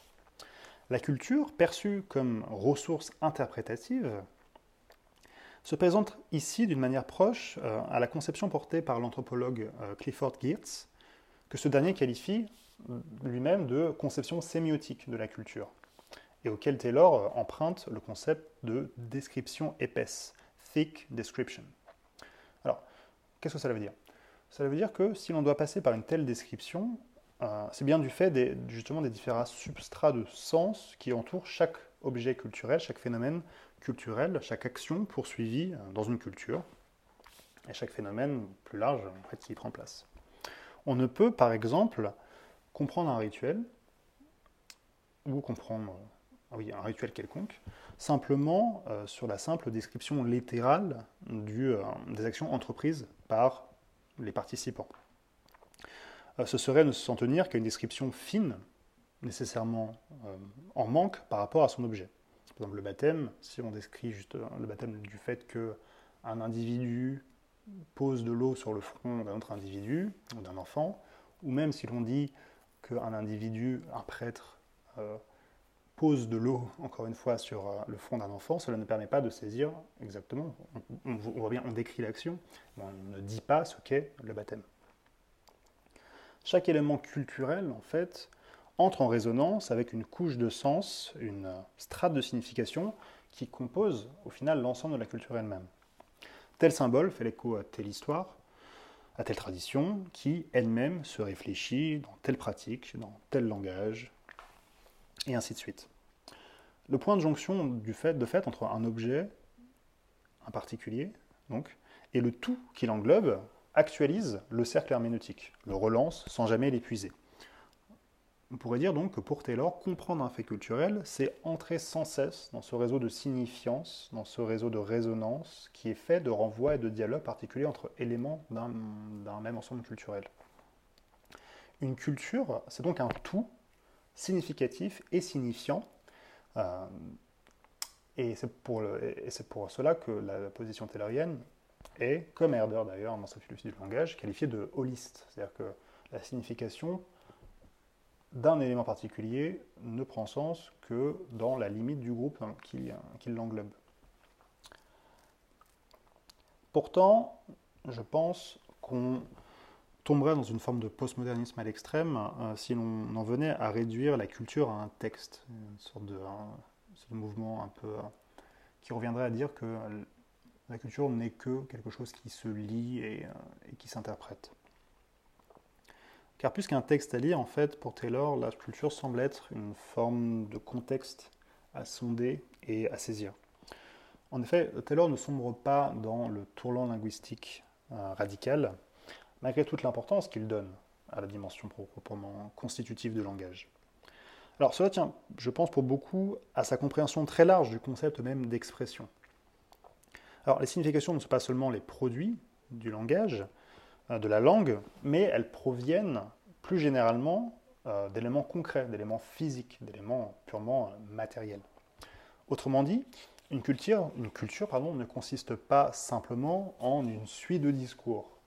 un ensemble culturel se manifeste par l'intermédiaire de ses représentations iconiques, de ses représentations picturales, de ses pratiques, de ses coutumes, et donc le fait par les pratiques réelles des individus, par l'intermédiaire de ses symboles, par l'intermédiaire de son architecture, de son agencement territorial, et ainsi de suite.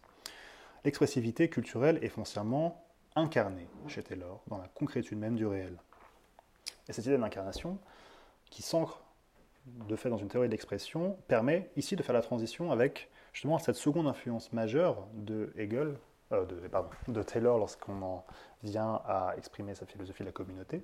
C'est précisément donc la philosophie de Hegel et euh, le concept de Sittlichkeit. Alors, ce terme désigne dans euh, les principes de la philosophie du droit la substance éthique de la communauté. Le terme, qu'on pourrait traduire par coutume ou mœurs, renvoie chez Hegel aux obligations éthiques qui lient les individus sous une identité collective commune et qui s'incarnent dans les institutions, les coutumes et les traditions. Pour reprendre le vocabulaire hegelien, la Sittlichkeit appartient à l'esprit objectif, terme utilisé par Hegel pour désigner justement la réalisation concrète de l'esprit dans l'histoire. On dit la Sittlichkeit, c'est ce qui nous entoure et ce à quoi nous faisons face. Or, comme chez Herder, on va dire, à chaque folk, à chaque peuple, sa propre Sittlichkeit. Chez Taylor, pourtant, donc point d'esprit, on l'a dit, euh, point non plus de providence. Toutefois, comme les philosophes allemands, euh, se dessine l'idée que ce qui fait l'identité propre euh, d'un peuple, d'un groupe, d'une communauté, est présent dans sa matérialité, dans le monde environnant, et influe directement sur la manière dont les individus se comprennent individuellement et collectivement. Donc cette médiation, une nouvelle fois, de l'intérieur et de l'extérieur, que j'évoquais, donc, est très claire dans euh, les principes de la philosophie du droit de Hegel. Parce que Hegel lui-même indique euh, même que la substance propre des individus provient de, leur appartenance à une Sittlichkeit et aussi, mais ici Taylor ne suit pas véritablement, et encore, ce serait à débattre.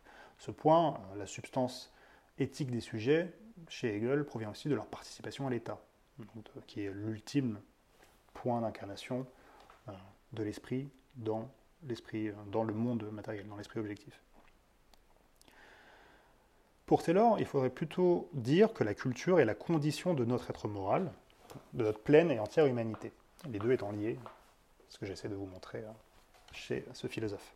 Donc la dépendance est tout aussi grande car euh, dans les deux cas, on pose qu'on ne peut se développer dans toute sa richesse, dans toute la richesse de sa nature, pour ainsi dire, euh, si on n'est pas pris dans une culture, si on est acculturé. Donc ici, la reprise du concept de Sittlichkeit permet en même temps de dévoiler un aspect de la théorie morale porté par le philosophe canadien. En effet, si la philosophie taylorienne est en faveur d'un, je l'ai dit, d'un réalisme métaéthique, la communauté culturelle, comme substance éthique, en est, de fait, la fonction première. Les hyperbiens, les conceptions du bien, qui jalonnent chaque horizon moral, euh, et au sein desquels se forment et s'affirment les identités collectives et particulières, les selves. Donc, elles sont présentes, tout cela, tous ces éléments, plus ou moins implicitement dans ce que nous appelons la culture. De fait, notre vie éthique est pour, est pour ainsi dire toujours présente, toujours déjà là, et nous faisons simplement que l'actualiser dans nos engagements, dans nos expressions, dans nos manières d'être et dans nos manières d'interagir en tant que communauté culturelle. Donc, pour reprendre une nouvelle fois un vocable, euh, non, cette fois-ci, pour reprendre un vocable heideggerien, pas hegelien, on pourrait dire donc que nous sommes jetés dans l'éthique au moment même où nous devenons des êtres culturels. Alors, Taylor voyait déjà chez Hegel celui qui, précisément, donc, en opposition à la conception procédurale et constructiviste de la théorie morale kantienne, posait les jalons d'une morale à révéler. Alors je le cite, euh, et cette citation est une nouvelle fois extrait du texte Hegel et la société moderne. La Sittlichkeit a pour caractéristique essentielle de nous enjoindre à amener ce qui est déjà. La formulation est paradoxale, mais en réalité, la vie commune qui détermine mon devoir, Sittlich, existe déjà. Mes obligations découlent de la poursuite de cette vie commune, laquelle peut se poursuivre parce que je remplis mes obligations. En effet, si l'individu se situe par rapport au bien, et si le bien n'est pas la projection de son désir, cela signifie ou semble signifier que le bien est toujours déjà présent dans notre horizon, dans notre culture, et qu'il se manifeste sous diverses formes. Donc d'où l'intérêt de l'auteur des sources du moi pour la défense des cultures minoritaires, et pour les problématiques liées au pluralisme culturel. En effet, si les individus tirent leur substance éthique de leur communauté culturelle, s'ils ne deviennent pleinement une main qu'en s'épanouissant en leur sein, et plus en participant à leur actualisation effective dans la pratique, il en va donc de la justice d'établir les conditions sociopolitiques pour la préservation dans les États où ces cultures sont menacées donc pour la préservation de ces ensembles culturels propres. Ici, euh, la philosophie du multiculturalisme est nécessairement et directement liée au fait que pour Taylor, un individu ne pourrait pas être pleinement ce qu'il est sans l'horizon moral et culturel qui le soutient. De fait, la reconnaissance, autre concept hegelien repris par Taylor ici, donc la reconnaissance des horizons culturels minoritaires, parce que ce sont ceux qui risque le plus de se voir détruit, de se voir empiété par une majorité. Donc la défense de ces horizons s'apparente en ceci à garantir à des individus la possibilité d'une continuité avec une histoire qui leur est propre, avec des modèles et des références qui façonnent leur propre substance éthique et de fait leurs individualités.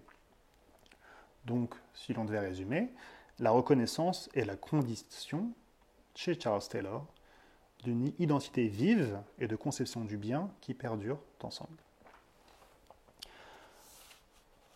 À partir donc, ici on est, on est, on est parvenu à, justement, à partir d'une phénoménologie de la culture, à comprendre pourquoi Taylor euh, a tant cherché à défendre les formes culturelles menacées et minoritaires.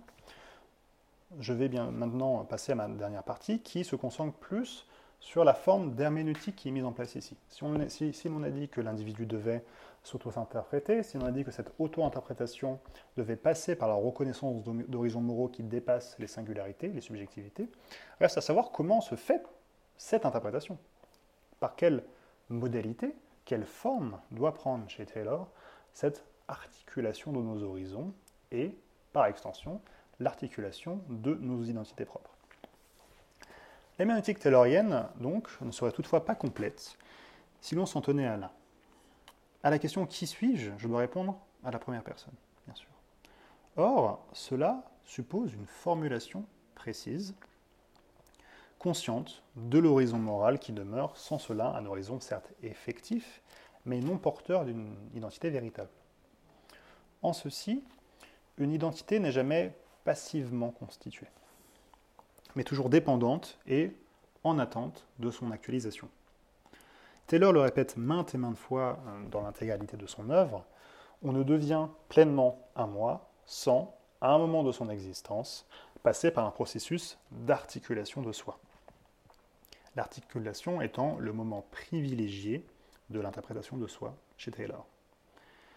Ou, si l'on devait être plus précis, il faudrait dire que s'interpréter, c'est s'articuler, c'est rendre manifeste l'horizon moral et le ou les biens euh, qui lui sont sous-jacents, afin de mettre donc en lumière notre propre relation à ces biens ou à ce bien.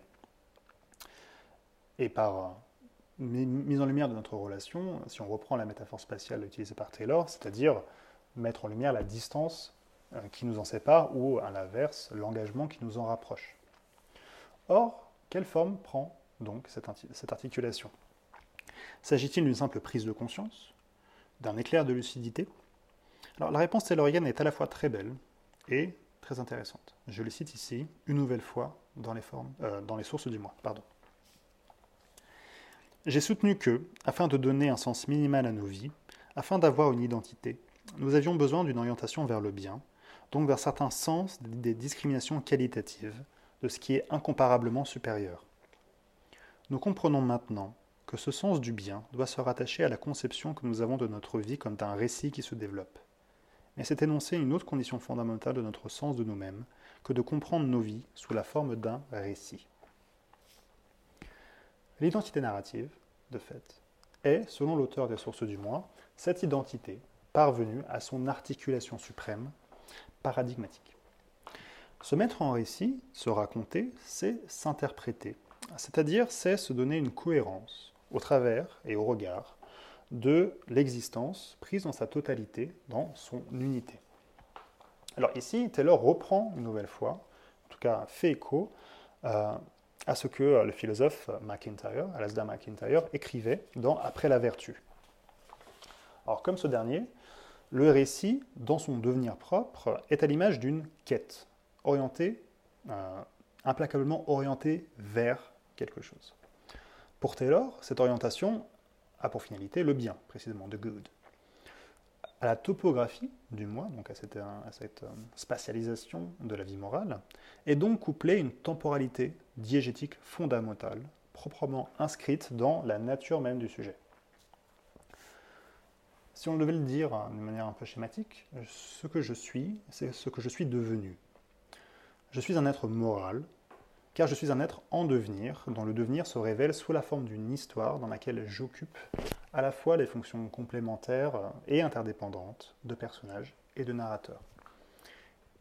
Taylor ne dit pas auteur, parce que hein, précisément ce qui nous arrive n'est pas le fait, n'est pas tout simplement le fait de notre pure volonté.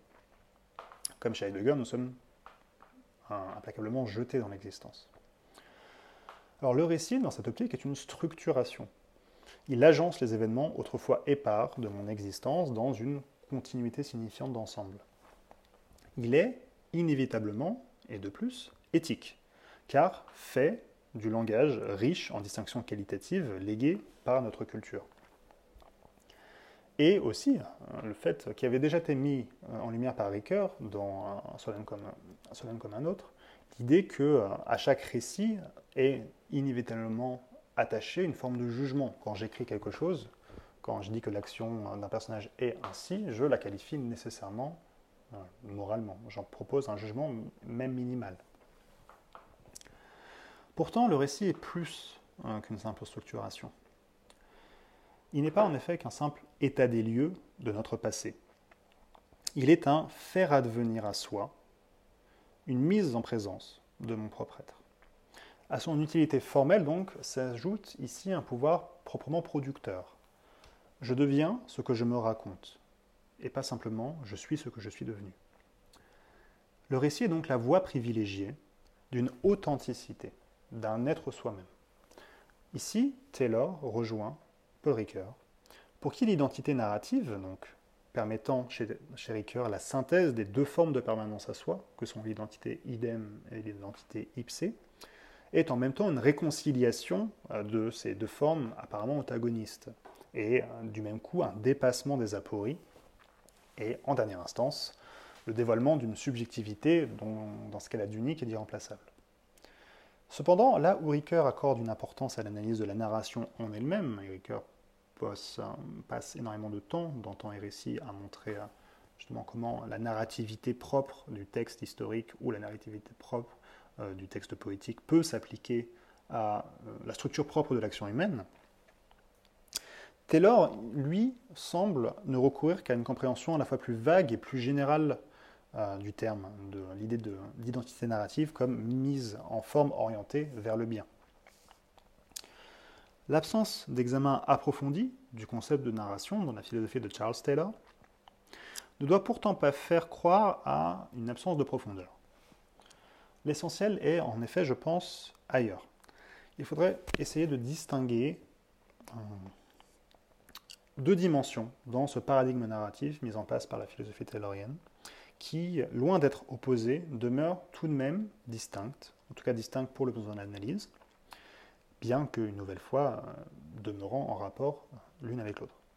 Alors d'un côté, je pense qu'il y a à isoler une identité narrative collective, et de l'autre une identité narrative personnelle.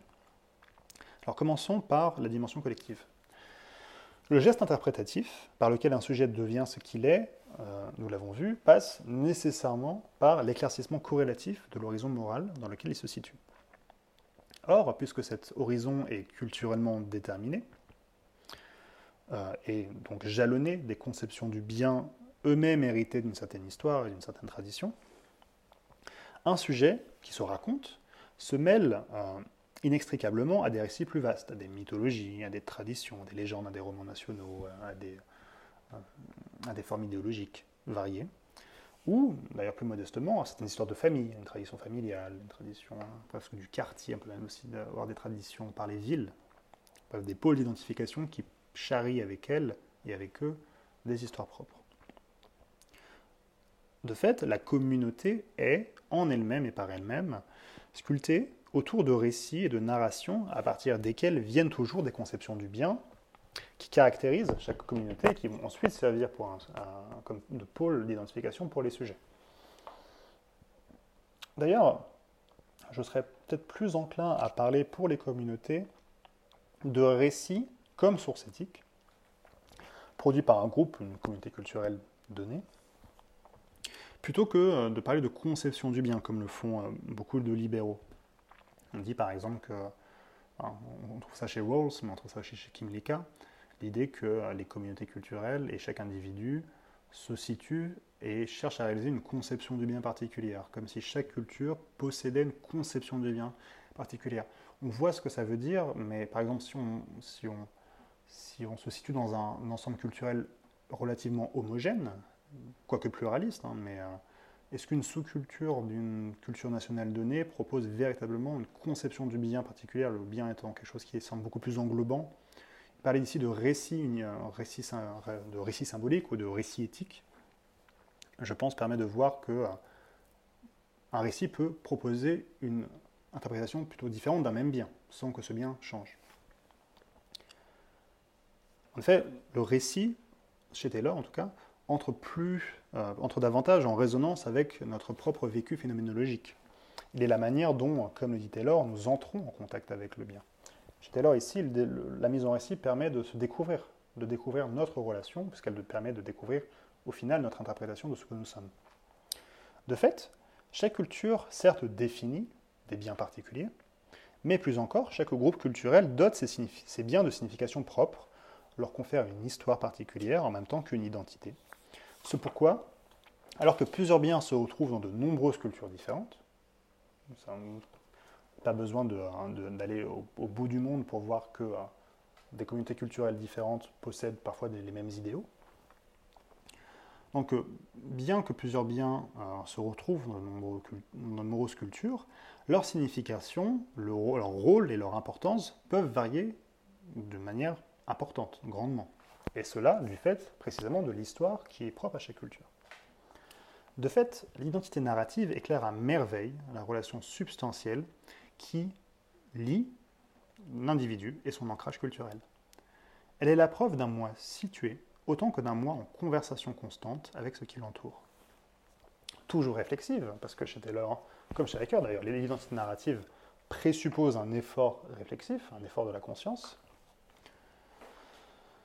Et de fait, étant réflexive, cette identité narrative se fait toujours après coup. Elle nous révèle donc notre origine aussi bien que notre parcours. L'identité est, de fait, une orientation vers le bien, mais également et corrélativement une prise en considération indispensable d'où nous venons. Dans un article intitulé de, Dialogical Self, le soi dialogique, si on devait traduire, Taylor a ces mots. Je cite Avoir une identité, c'est savoir d'où l'on vient. Pardon. Avoir une identité, c'est savoir d'où l'on vient quand il s'agit de questions de valeur ou de sujets importants. Votre identité définit l'arrière-plan à partir duquel vous savez votre position sur tel sujet. Alors, ici, le récit singulier émerge donc sur un fond de récit commun, de, signification commune, nous rappelant notre histoire est toujours, inévitablement, un récit collectif, sans quoi il nous serait en effet bien impossible de nous définir en propre et de raconter nos propres histoires singulières.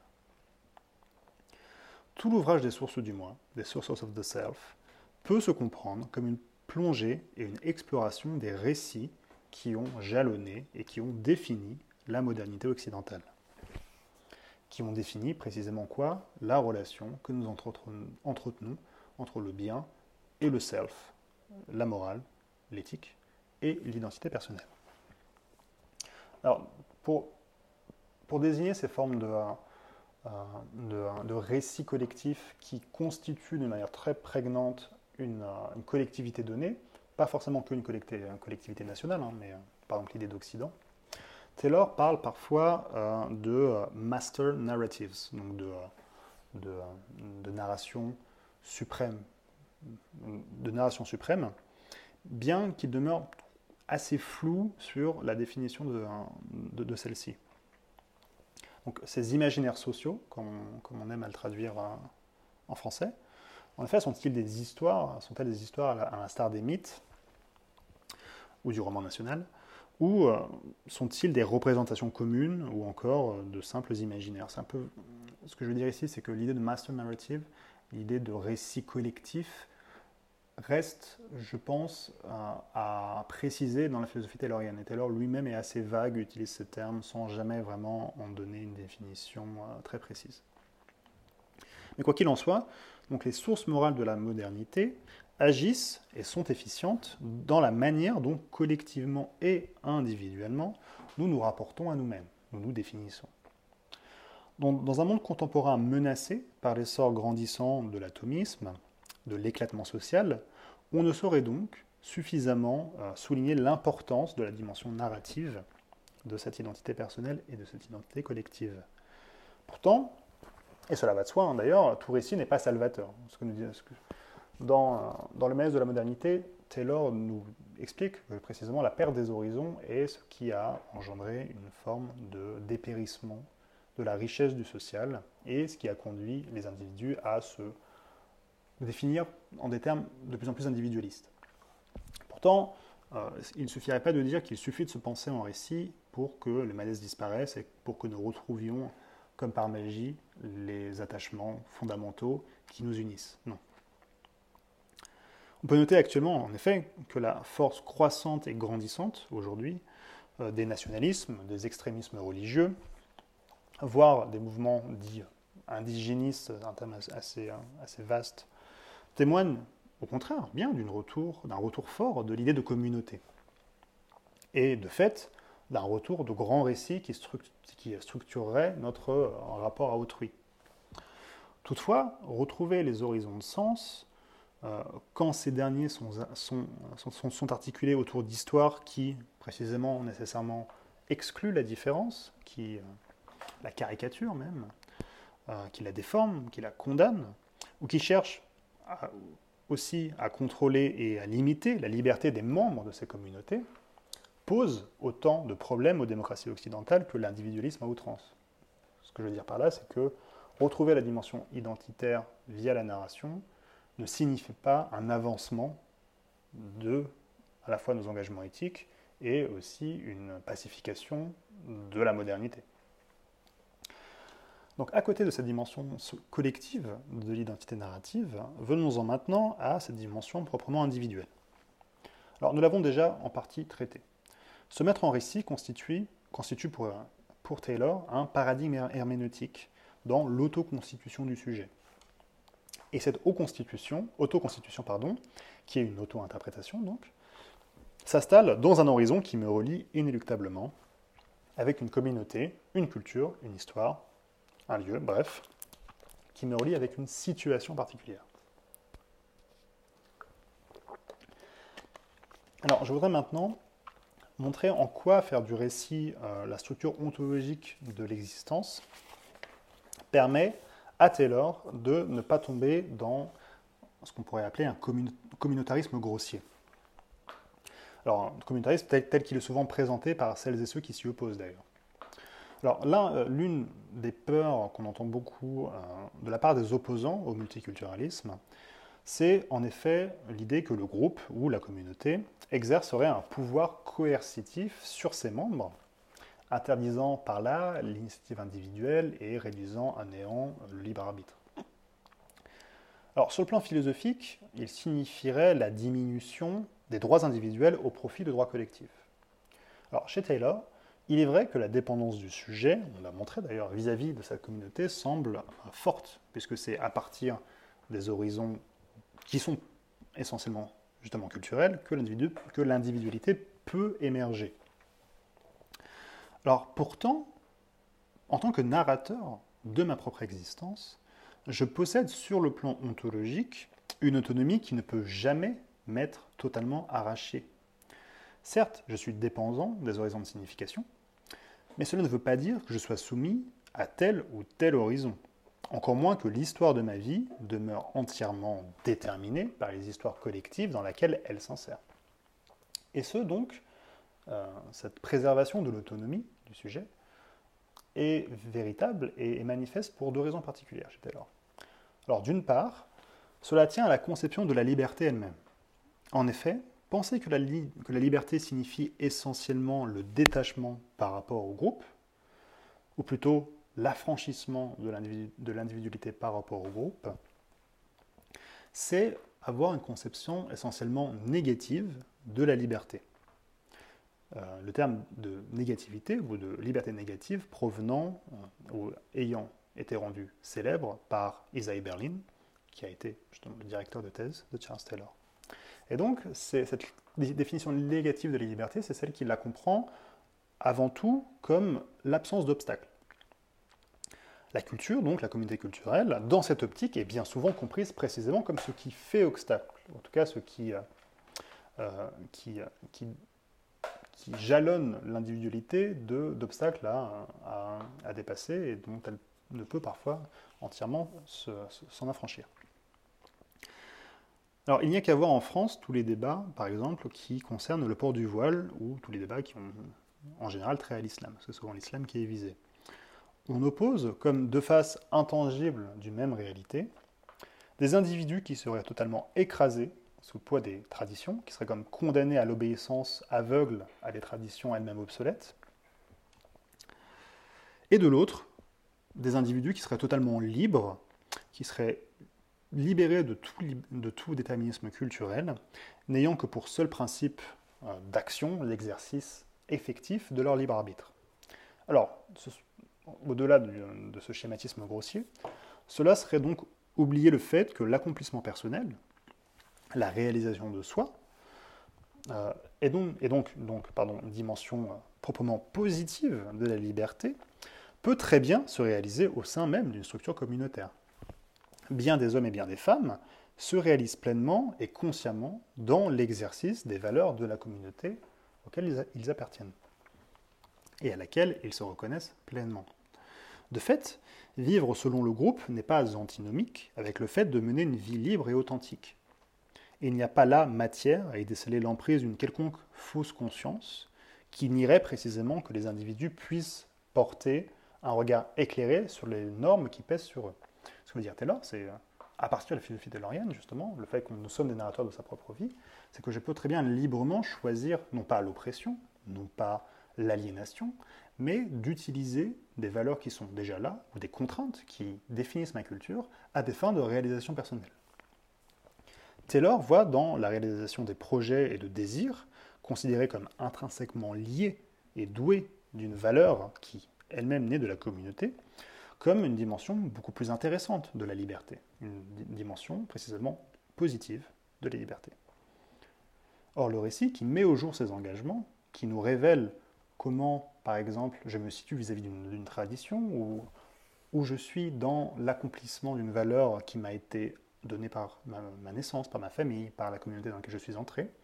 Donc c'est précisément dans le récit que je, à la fois je révèle mon autonomie, parce que je suis narrateur, et à la fois me montre à quel point mon parcours permet une réalisation subjective et singulière de mon identité. De l'autre aussi, euh, l'identité narrative ne doit pas se comprendre seulement comme un, état des lieux qui ne regarderait que vers le passé, même si l'identité est définie par Taylor comme un d'où je viens. Au contraire, cette forme identitaire ouvre inéluctablement sur le futur et sur l'avenir. Elle dégage ce que Kozelek appelait un horizon d'attente. S'interpréter, c'est comprendre, pour Taylor, où l'on en est par rapport à un bien que l'on considère comme essentiel à la caractérisation de sa propre existence. Or, une fois mis en récit, j'ai la liberté de continuer sur cette voie, de m'en écarter, à l'inverse, peut-être de chercher à transformer. Bref, j'ouvre sur une incertitude qui, en même temps, est preuve entière et pleine de ma liberté. Il s'agit donc d'une histoire toujours se faisant, dans laquelle aucun point final n'a été ajouté. Puisque mon horizon moral est fait de mes engagements, le récit en narre les accomplissements et en dessine également les objectifs. Il y aurait beaucoup de choses à dire sur ce point de l'identité narrative, mais euh, je n'aurai pas le temps de rentrer plus en détail. Quoi qu'il en soit, le point important est celui-ci. Le communautarisme de Taylor n'affirme en aucun cas la primauté invariable et sans condition de la communauté, qui viserait en ceci à dépouiller l'individu de toute souveraineté et de toute souveraineté axiologique. Non. Plutôt, dans cette optique, il y a ici le désir de réhabiliter l'autonomie d'une sphère morale construite en commun et qui est essentielle dans la formation du sujet et l'exercice d'une liberté qui est plus riche, plus positive que la simple possibilité d'agir sans contrainte au gré de ses envies. Trop souvent, le débat entre libéraux, ardents défenseurs de l'individualisme, et communautariens, qui seraient de fait les partisans de cette, hein, primauté de la communauté, s'est retrouvée réduite à une opposition binaire et euh, bien trop réductrice. Il s'agissait soit de choisir l'individu, soit à l'inverse de choisir le groupe, oubliant toute leur complémentarité et toute leur dépendance réciproque. La position de Charles Taylor, à l'inverse, en faveur d'un libéralisme qui puisse donner place à la différence, qui cherche à construire de la diversité un socle politique commun, se présente donc comme un entre-deux fertile que nous aurions grand intérêt à redécouvrir. Donc je touche ici à la fin de mon bref parcours de la philosophie de Charles Taylor. Bien que j'ai pu euh, donc en présenter les grandes lignes, les nombreux de nombreux aspects euh, n'ont pu qu'être effleurés. Certains ont même été totalement ignorés. Telle est la contrepartie, dirons-nous, d'un travail philosophique qui s'étend sur plus d'une cinquantaine d'années et qui est d'ailleurs toujours en cours. Mais tel est aussi ce qui en fait la richesse, la profondeur et la complexité. Alors, si nous devions résumer assez brièvement ce qu'est la compréhension taylorienne du sujet à partir de l'œuvre des sources du moi, et de manière encore plus précise à partir de sa première partie. Nous dirions donc qu'elle dépeint l'individu humain comme un être qui se nourrit des horizons de signification qui constituent les diverses communautés nationales, ethniques, religieuses, etc., qui peuplent son monde. De fait, l'histoire, le langage, comptent pour beaucoup dans la manière dont une personne se conçoit et se perçoit. L'individu, chez Taylor, est un individu foncièrement herméneutique, un être de langage qui se lie et lit le monde qui l'entoure, s'intègre dans des réseaux de sens et participe ainsi de leur expression. Enfin, et peut-être de manière primordiale, c'est un être inéluctablement moral, qui évolue dans un univers chargé d'évaluation, de prise de position, quant au bien et au mal, quant à l'injuste et au juste. Bien que rationnel, il ne peut être réduit à la froideur d'une rigueur scientifique et au désir d'objectivité qui la sous-tend. Il s'agit donc, pour en saisir les facettes, de se plonger dans ce qui nous entoure, dans nos sources morales, dans notre expression, dans notre histoire, dans nos langages, pour, comme un robot, retrouver ce qui fait notre individualité, ce qui fait notre collectivité, ce qui fait notre personnalité commune et personnalité propre. Je vous remercie.